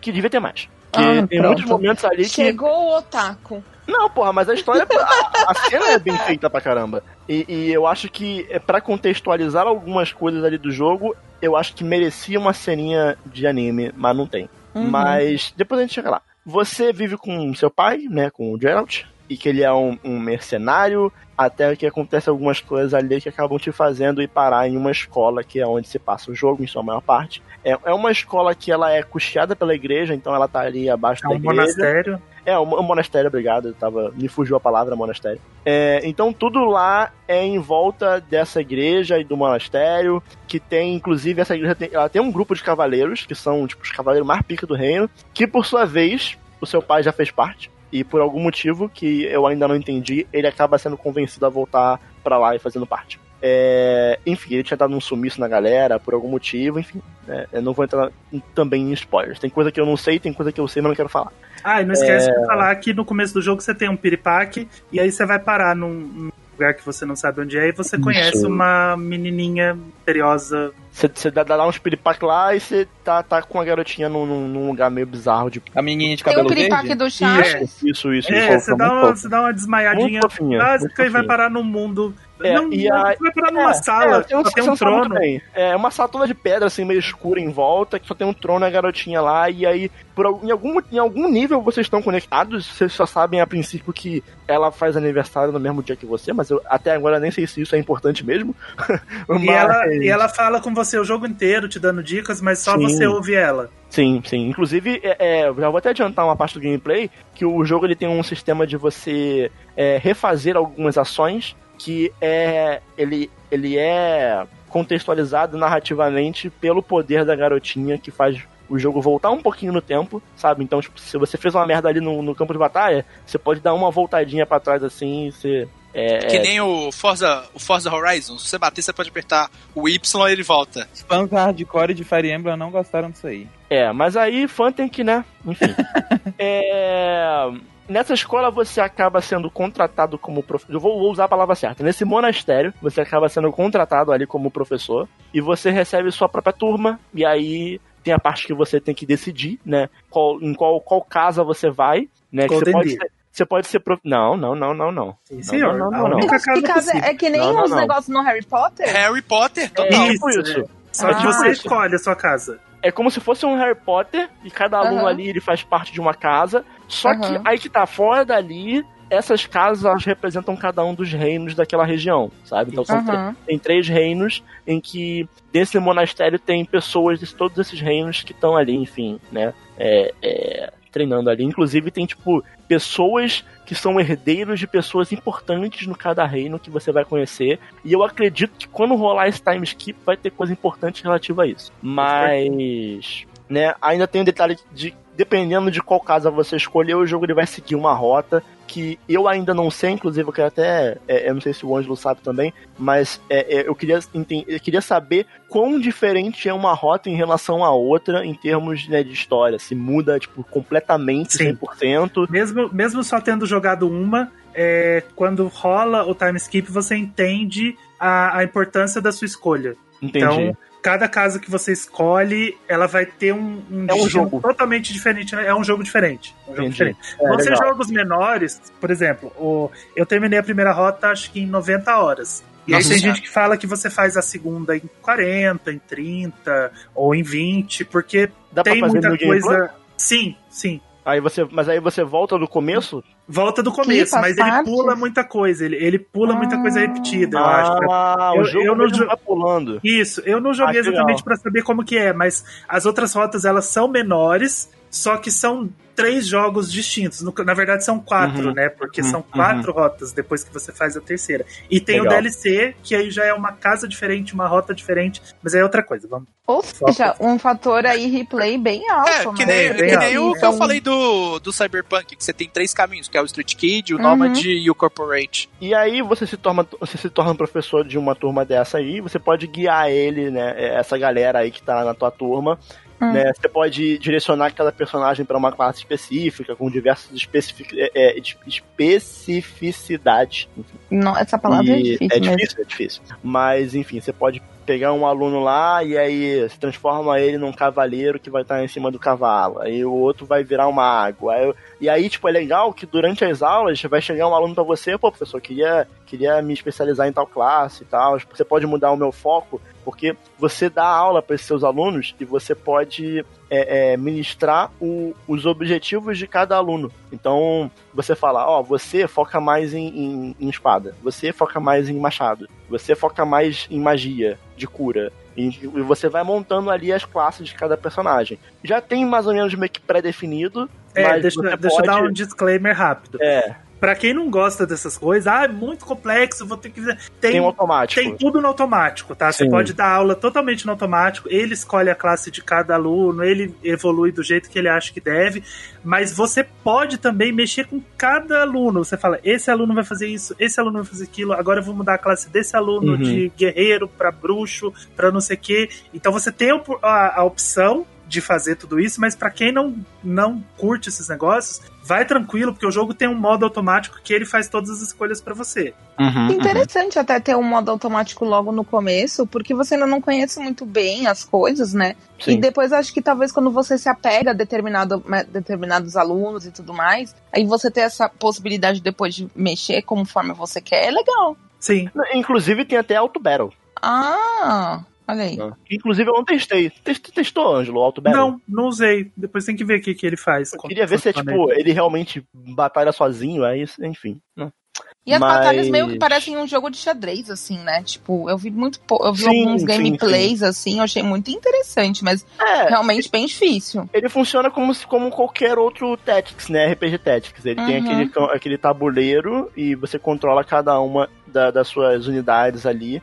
O interessante é até que cada unidade você pode atrelar um, batalhão a ela, então você acaba, você acaba controlando todo um batalhão de guerra ali com cada unidade. E aí esse batalhão e a sua unidade vão te dar é, é, alcances diferentes, vão te dar ataques diferentes, habilidades diferentes, enfim. E, e por aí vai. Mas, é, falando um pouquinho sobre o ciclo de gameplay do jogo, ele é todo baseado em. é, é, até o ponto em que eu tô, tá? Não sei se depois muda. Mas o jogo ele é quase todo baseado no mês em que você e sua turma vocês vão receber uma missão da Lady Rhea, que, que é dona da porra toda lá do monastério da igreja. Inclusive, eu não confio nela, porque ela tá sempre com um sorrisinho meio debochado e eu não confio em quem fica sorrindo o tempo todo. Então eu não confio, é. eu não confio nela então, Daniel, porque eu confio em você. Não, não, é isso aí, Gustavo. Não, não dá pra confiar nela, não. Né? Ok. Mas. E aí, é porque ela parece muito boazinha, sabe? Ela fala com voz, voz- vozinha mansa, sabe? Eu não confio Uhum. em voz mansa, eu não confio. Tipo Osh, né? Nossa, o garoto nem tá Pô, aqui. gratuito, não tá nem aqui. Mas enfim, Gratuito. Te amo, Osh. exclamação Wash. É, Exclamação e, aí, Wash. e aí todo mês é, você vai receber uma missão diferente, então vão falar, ó, lá na, lá na cidade lá, tem um bandido lá atacando lá. E aí tu vai lá com a tua turma resolver os casos, enfim, né? Só que aí, né, a história ela vai criando alguns mistérios, que vão acontecendo algumas coisas, que vão envolver, envolvendo uma divergência dentro da igreja. Eu não sei se o jogo vai continuar nessa, nessa, nessa treta aí até o fim, ou se eu tô passando por um arco, mas enfim, por enquanto o maior mistério é em relação a essa outra igreja que tá ali, é uma tipo uma dissidência né, da igreja, e enfim. É, Teve uma missão, por exemplo, que eu fui esses dias, eu cheguei na cidade, os cidadãos estavam meio que zumbi, agindo que nem doido, então tem ali um mistériozinho que o jogo vai te soltando, um mistério em relação até mesmo o seu próprio passado, quem é você, né? É, Uhum. porque o jogo também tem muito sobre Crest, né? Como é, que- como é que eu vou explicar Crest, seu Ângelo? É tipo, é como se fosse o dom da pessoa, só que esse dom tá representado é, figurativamente em relação a um símbolo que tá conectado com cada pessoa, né? Quase que isso. É, é basicamente isso. Cada, cada pessoa tem o seu crest, né? Então você, você tem o seu, que é aquele específico É. da, da sua família, da sua Não é casa. Brasão da o nome? É, É, é. Só que é, é, ele tá muito relacionado. Muito da história tá relacionado ao Crest, sabe? Você ouve muita história assim de, de uma casa que o herdeiro não tinha um Crest tão forte, então o fizeram um herdeiro casar com a filha de uma outra casa que a, essa garota tinha um Crest forte pra gerar um herdeiro. Enfim, tem todo, todo um lance Pona, político assim, por envolvendo trás, isso. né? Sim. Falou uma novelona. Sim, tanto que o jogo ele mistura bastante o, o tático com visual novel. Uhum. Então, Hum. esse mês que o Daniel falou, é sempre assim: você, você tem uma cutscene que vai explicar, por exemplo, ah, o, igual ele falou, os ladrões invadiram uma cidade. Isso que você vai atacar os ladrões é no final do mês, tipo, dia 30 daquele mês. Durante todo aquele mês, você vai treinar os seus alunos para ir Uhum. para aquela batalha. Então você vai passar semana por semana. No final de cada semana, você tem a opção de é, ir para o monastério e conversar com todo mundo. É, você tem um dia livre. É, você, você tem um dia livre que você pode ir pro monastério, você pode descansar, que dá um, um, um respawn na sua espada, ele, ele melhora a sua espada, que você tem uma espada mágica e. e Você pode batalhar pra farmar, né? Você pode assim, batalhar pra pra farmar.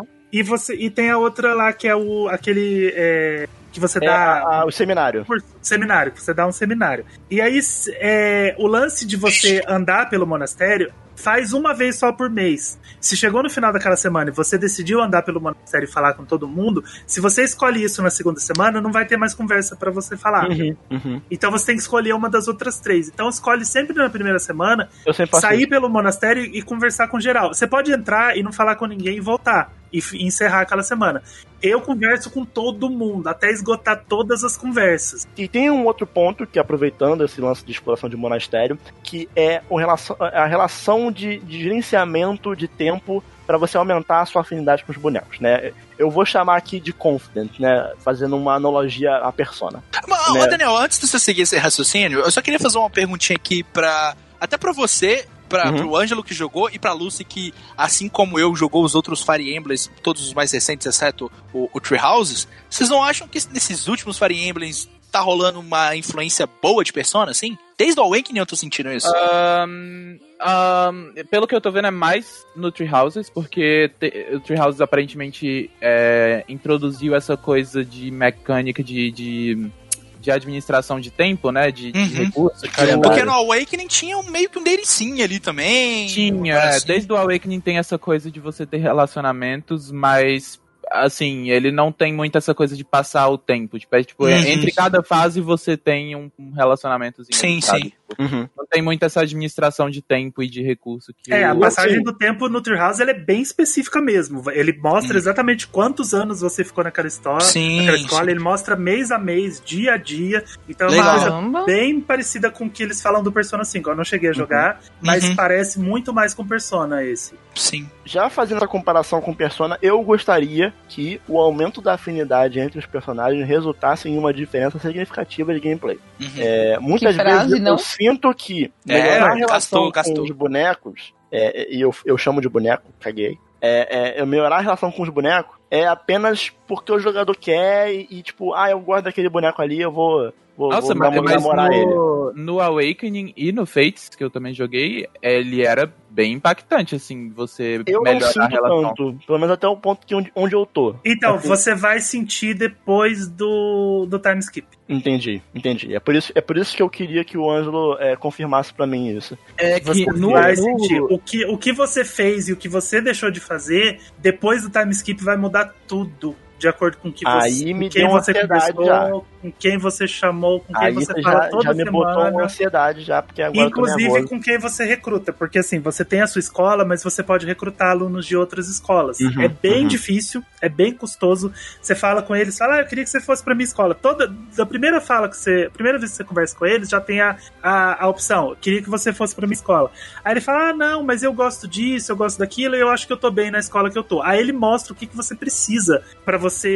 Só que são coisas muito difíceis de conseguir logo no começo, então você tem que falar o tempo todo com eles, tomar chá, porque você tem as opções lá de tomar chazinho, convidar eles pra, pra ir pro, Deus. pro chá, convidar pra batalhar e, e não sei o quê. Meu Deus. E você vai criando. Tanto que eu consegui recrutar uma aluna das outras duas escolas. Uma. Além das alunas que eu já tenho, eu consegui recrutar uma, que foi a Doroteia. Só. É, e, e diante disso também não precisa. Não, não precisa. Mas aí, depois do time skip, você vai querer ter conversado com mais pessoas e ter insistido mais em algumas situações. é, aí, mas aí Daniel, você fala, puxa, eu não acredito que eu não fiz isso e não fiz aquilo. no Awakening e no Fates, essa coisa da de você juntar dois personagens, meio que tem a mecânica que você pode meio que botar os dois andando juntinhos, assim, no, meio quadra, no mesmo quadradinho, e eles andam sempre juntos, atacam sempre juntos, e tipo, cara, os, os buffs que dão pra você fazer isso é, é muito considerável. Então, Esse é, jogo, ele, ele tem essa mecânica Então, de andar tem, tem, você pode colocar um personagem junto do outro, é, mas assim, não são unidades separadas, são uma mesma unidade. É, ele tem um modo assist. Você tem uma quantidade é, específicas de unidades que você pode pôr numa batalha. E aí os personagens que você tem a mais, você pode pôr, pôr pra, como assist em personagens que já estão. Então ele não Hum. faz muita coisa, ele faz só na cutscene, por exemplo, você ataca um batalhão. Aí a cutscene é os dois atacando. E os dois ganham nível. Mas ele também tem um modo de combo. A- se os personagens estão perto um do outro e eles têm a mesma habilidade, você pode combar eles pra atacar meio que ao mesmo tempo. E aí os Sim. dois, um vai atacar, os dois vão dar o poder e eles evoluem separadamente. Esse modo é um pouco mais complexo, é um pouco mais difícil de fazer, mas o assist é só você assimilar um personagem ao outro e ele vai a batalha inteira ganhando level. Então você tem aquele personagem fraquinho e você quer que ele cresça, coloca ele sempre como assist no personagem principal, ou no ballet, ou no, no, no líder da casa, o Cloud, a. Como é que chama a mulher lá? É Delgard. É, Edelgard ou o Dimitri, e você vai subindo esse personagem de uma forma muito mais rápida. É, então é um pouco diferente, porque no Awakening é meio que, tipo, sei lá, você tem dois personagens que estão ali, você pode jogar com eles, você pode juntar eles dois no mesmo quadradinho, mesmo que, meio que assim, você tem um personagem a menos, porque os dois vão fazer a mesma ação, só que é um personagem extremamente mais forte, porque ele tem buffs ali. Então, se você precisa de quantidade para lidar com soldadinhos menores, você deixa eles separados. Se você precisa, sei lá, lidar com o chefe, você bota eles dois juntos que vai vai ficar um personagem mais forte ali, sabe? Tem essa mecânica. Uhum. É, eu acho que eles tiraram isso porque, igual o Daniel falou no começo, nesse ele tem o sistema de batalhões. Então você pode é, assimilar, assimilar batalhões para cada um dos personagens e ele vai dar um golpe mais forte. A hora que você vai dar o golpe, você tem várias opções que você vai apertando o ZL e o ZR, você pode dar o golpe principal, por exemplo, o personagem é um personagem de lança. Aí você, mas ele aprendeu algumas magias. Então você pode dar o golpe de lança, você pode dar três ou quatro golpes de magia, ou você pode dar o golpe de batalhão. E ele mostra quanto de vida isso pode tirar de um personagem. Não é exatamente que vai tirar, porque o personagem pode dar um miss e aí você acaba não tirando nada. Ele pode defender e você acaba não tirando nada. Mas se o uhum. golpe pegar, ele vai tirar exatamente aquilo que ele mostrou. Então o personagem tem lá 50 de vida e você vai tirar 49. Então você dá aquele golpe, se o golpe pegar, tirou 49. E aí cada golpe, o golpe de magia, o golpe de lança, o golpe de batalhão, vai mostrar exatamente quanto que você tira. Voltando pro, pro, pro tema de né, dos confidence, né, de afinidade com os personagens, é, eu acho que algumas coisas visualmente me deixam do jogo deixam a desejar em relação ao acabamento, né? Principalmente das cenas em que você está conversando com esses personagens, né? Porque quando é uma cena com algum personagem, por algum motivo, o jogo ele coloca apenas uma foto eu, eu mostrei isso pro Gusta. É uma foto em resolução muito baixa atrás dos é. bonecos. É, não, isso é bizarro. Aquilo, é, aquilo, é bizarro. Aquilo, a, me, me, aquilo me dá um nervoso aquele negócio, no fundo. Porque o que, o que para mim não faz sentido algum, porque assim, literalmente as imagens ficam retorcidas, porque eles pegam uma foto e retorcem ela, e aí dá para você ver exatamente o ponto em que começa uma foto e termina a outra é muito feio o cenário, sabe? E a gente ficou cenas. debatendo, conversando sobre o como isso é uma decisão criativa ou não. Né? Não, e tipo, porque eu fiquei, cara, não faz sentido isso ser uma limitação técnica, porque quase todos os cenários em que se passam aquelas cenas já estão modelados, principalmente os cenários do monastério, em que você tem a opção de explorar, Cara, é só você botar os dois bonecos ali falando uhum. com outro. Você não precisa botar uma imagem chapada em 240p no fundo, né? Deve ser menos, né? 144p aquela porra. Mas assim, uhum. eu acho que um pouco, um pouco disso é, é ah, eu não sei, eu não sei se eu tô sendo chato, mas tira um pouco da minha imersão ali com a, na relação entre os personagens, sabe? Eu não sei, eu acho que poderia ser um pouquinho melhor polido. Eu não sei se eu tô viciado com é, quão bem funcionam os confidence no Persona 5, mas me decepciona um pouco é, é, no nível de detalhe e até mesmo em alguns diálogos, sabe? Tem personagens que eles são basicamente um estereótipo. Acredito que isso deva melhorar um pouco ah, o desenvolvimento assim, de cada um no Awakening e no Fates, os personagens nunca tinham tanta profundidade, eu sinto. Claro que tinham alguns que tinham mais do que outros. É, porque assim, no Persona 5, por exemplo, são, sei lá, 20 Sete, é, no, é, ok, isso. É, no, no, no Fire Emblem é tipo mano, 200 personagens. É sabe? que assim, Lucy, tem personagem ali que tipo, você consegue entender uma história melhor por trás dele. Mas, por exemplo, tem um, tem um boneco lá que eu tô que eu, que eu fico fazendo lá uns confident com ele, que a, a, única, a única fala dele é que ele gosta de mulher. Ah, não, mulher, né? Mulher, mulher é foda, né? Ah, vou pegar aquela mulher. Ó, oh, não, estou treinando aqui com a minha espada pra quê? Pra, pra impressionar a mulher. Ele é um gimmick. Cara, ah, cara, que saco, velho. O cara ele é, é só um gimmick. gimmick. É. Ele é o Brock do Pokémon, sabe? Não, mas é, sempre tem uns personagens meio chatos, isso é normal. Mas aí, enfim, eu, eu queria eu queria muito ter ter gostado mais dessa parte do jogo, que eu acho que era a parte que eu tava mais com expectativa de que fosse legal, sabe? Mas uhum. não, não rolou. Mas enfim, eu queria muito ter conseguido jogar mais e assim, eu tô com uma placa de captura para chegar aqui em casa. É, ainda esse mês e mais pra frente eu devo abrir uma livezinha pra live, gente falar live. mais sobre Fire Emblem com calma. Vou chamar. O Ângelo tá, tá intimado a participar da live de Fire Emblem pra gente conversar com mais calma. A gente fica jogando e conversando. Eu levo pão de queijo. Mas assim, o meu balanço geral do jogo até agora é: tô gostando, mas achei que fosse gostar ainda mais. Né? Eu acho que a minha expectativa estava um pouco alta. Eu, acho eu, eu te digo que depois do time skip melhora muito. Ah, isso eu fico feliz, eu fico mais fico feliz. Ele vai e te dar um gás muito grande para continuar, assim, porque, é, porque, Ele, ele é muito repetitivo no começo. Uhum. Então, Pra quem, pra quem não curte esse lance repetitivo, vale a máxima que a gente falou do, do Age of Calamity. Uhum. O Fire Emblem, ele é muito repetitivo. Eu não sei se os outros são assim, aí a Lucy e o Gusta me ajudam. Eu nunca senti isso em nenhum. Não, Não, não, Então, não, eu acho que esse, esse é um- uma problemática desse sistema do, do, do graphic, no, graphic Novel, né, Date Sim, que eles colocaram com Uhum. muito mais força no, Visual novel. no Two Houses. É. No começo, ele vai ser muito repetitivo. Uhum. Mas as batalhas, elas são muito diversificadas, elas são Sim, muito sim. gostosas de fazer, elas são muito criativas, elas são muito complexas, então você vai ter batalhas de horas ali, batalhas de É, uma nos hora. outros jogos ele tinha muito mais foco na batalha, na gameplay, e o- o- a questão do dating sim era bem secundário, assim. É, o foco das batalhas continua, porque tem umas batalhas extremamente complexas, que você tem que pensar muito, fazer umas Diante estratégias disso, Ângelo, bem... eu não eu, eu só jogo no modo casual, tá? Quero Ah. nem saber, quero nem saber, não quero. Tá jogando errado, tá jogando errado. Não, aí- aí, aí, assim, palavras, palavras de, de Tengu Maru de jogabilidade. Tem dois tipos de problema no mundo: os que são meus e os que não são meus. E isso aí não é um problema meu. Se eu tô jogando errado, eu não quero nem saber. Eu já Não, falei, o- o, modo certo de jogar como eu quiser, Outer porque eu não quero ansiedade na minha vida. O modo certo de jogar Outer House, o Daniel falou no começo, né? Que tem o, o Divine Pulse, que é a, a, a menininha lá, a Sotis, que ela, ela te dá esse poder. Então, se você, por exemplo, morre na batalha ou mata algum personagem que você não go- que você quer, você aperta um botão e ele po- você pode voltar quantas etapas você quiser daquela batalha. Você pode voltar até o começo, sem Uhum. problema nenhum.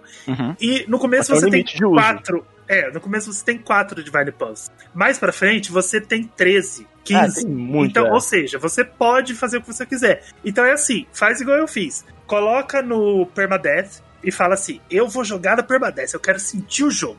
E cada personagem que morre, você dá um Divine Pulse, nem não, Não, morre não, ninguém. Ah, mas ó, olha só, olha só. Agora, agora eu vou citar o senhor Washington Henrique de Divinópolis. Eu sou burro. Eu Ah. vou usar todos os Divine Pulse e vai morrer o boneco. Ai. Então eu não quero.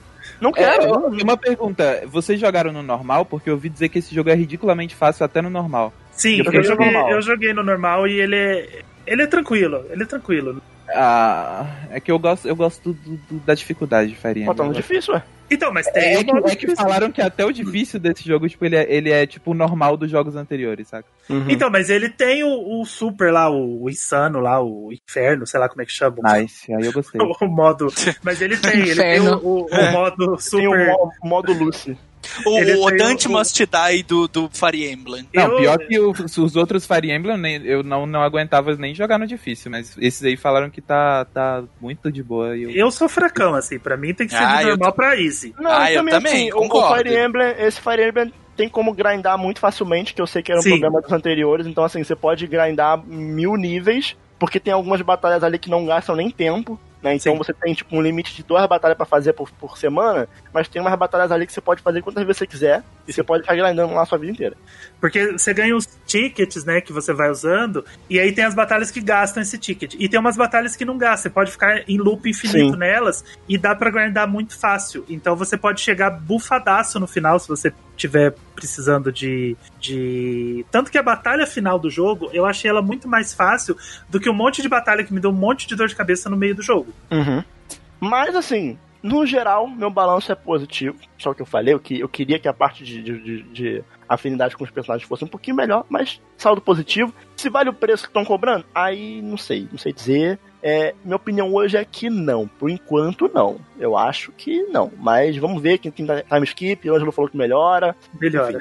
Mas vocês sabem, né? Jogo da Nintendo, não, o preço não, não diminui tanto assim. Não, É, não vai baixar. No máximo uma promoçãozinha e aí é duzentão, continua Por caro. enquanto, por enquanto meu, meu salto tá positivo e depois a gente faz uma livezinha falando um pouco mais sobre. Mas é um jogo aí que vai te dar muito, centenas de horas de, de diversão. Então, se você tiver sem o- ter o que jogar e quiser um jogo que você vai jogar durante muito Você vai tempo, morrer no jogo, é esse. é Fire Emblem. Acho que isso vale pra qualquer Fire Eu tô, Emblem. por exemplo, eu, eu, eu tô no começo do jogo, eu tô com 40 horas, provavelmente. É, 40. é o que o Flávio sempre fala: 40 horas de eh, JRPG é tutorial. É, o, o, o, o Persona, literalmente, o início do Persona 5, é, você termina ele por aí.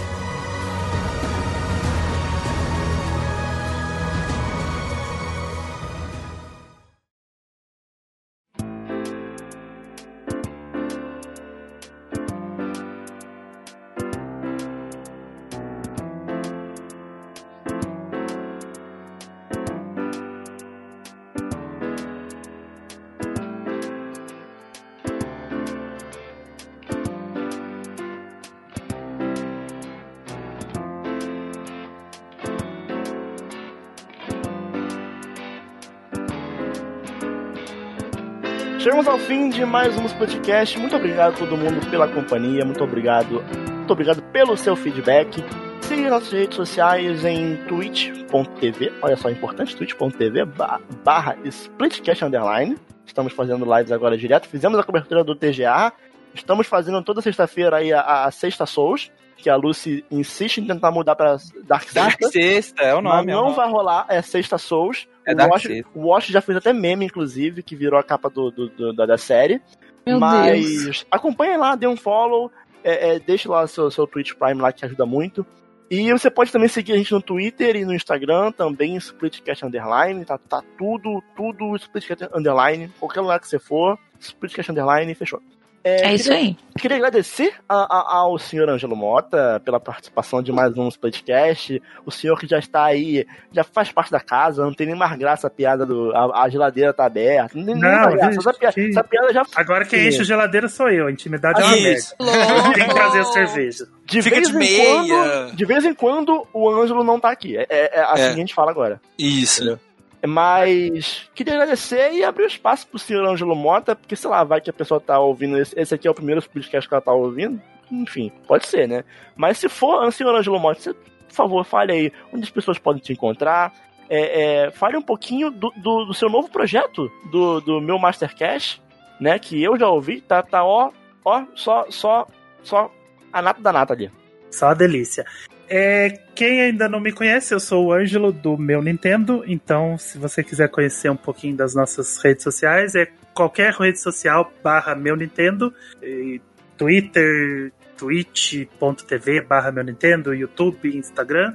A gente está com uma atividade maior agora no Twitter, né? Que é onde a gente posta todo dia. E também na Twitch. Então, segue a gente lá, twitch.tv barra meu Nintendo. A gente está fazendo lives quase todos os dias, né? De vez em quando a gente não aparece, mas a gente, a gente explica por quê. Tem dia que não dá, né? Tem dia que.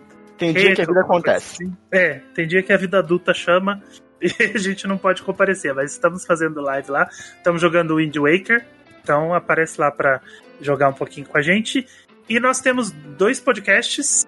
O podcast, que é focado em Nintendo de uma forma geral. Então é.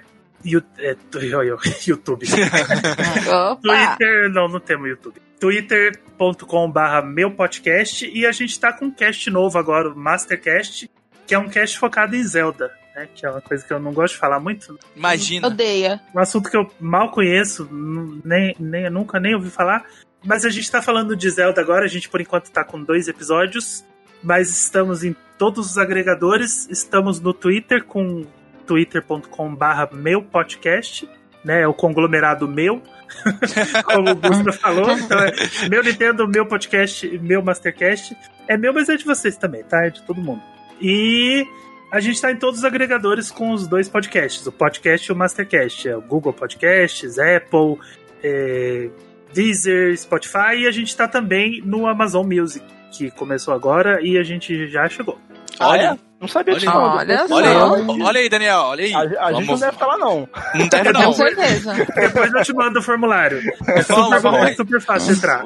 Vamos agilizar isso aí. Nem É eu sabia super, disso aí. é su- eu não te passei do Amazon? Não sei, talvez sim. Olha aí. Não sei. Se eu não te passei, eu já te passo, porque Tá é, super, é super fácil de entrar, um formuláriozinho eles colocam em 5 minutos, sem brincadeira. Além de seguir o Ângelo, siga também nossas redes sociais pessoais, né? Arroba Daniel Underline, arroba Taisinato Non, arroba Megusta182, arroba, arroba Lotermus, com TH, e arroba, é, é, qual que tá faltando? Ou da Lucy, que ela mesmo tem que falar. É, Ah, não, até o Ângelo já sabe disso. Pô, eu ouço toda semana. ah, não. É arroba Copa Underline Pistal. Então tá bom. É, então é isso aí. Pra fechar o episódio, Ângelo, nosso convidado, Eu. escolha a música. Vai fechar com A Quiet Moment de Age of Calamity, claro. Brabo. Que é uma música brabo. muito gostosinha que tem cara de fim de episódio mesmo. brabo. Eu Bart concordou. E se o Gusta não ficar bugado em Night City, nós somos o Splitcast e até semana que vem. Tchau. Tchau, tchau. Tchau, gente.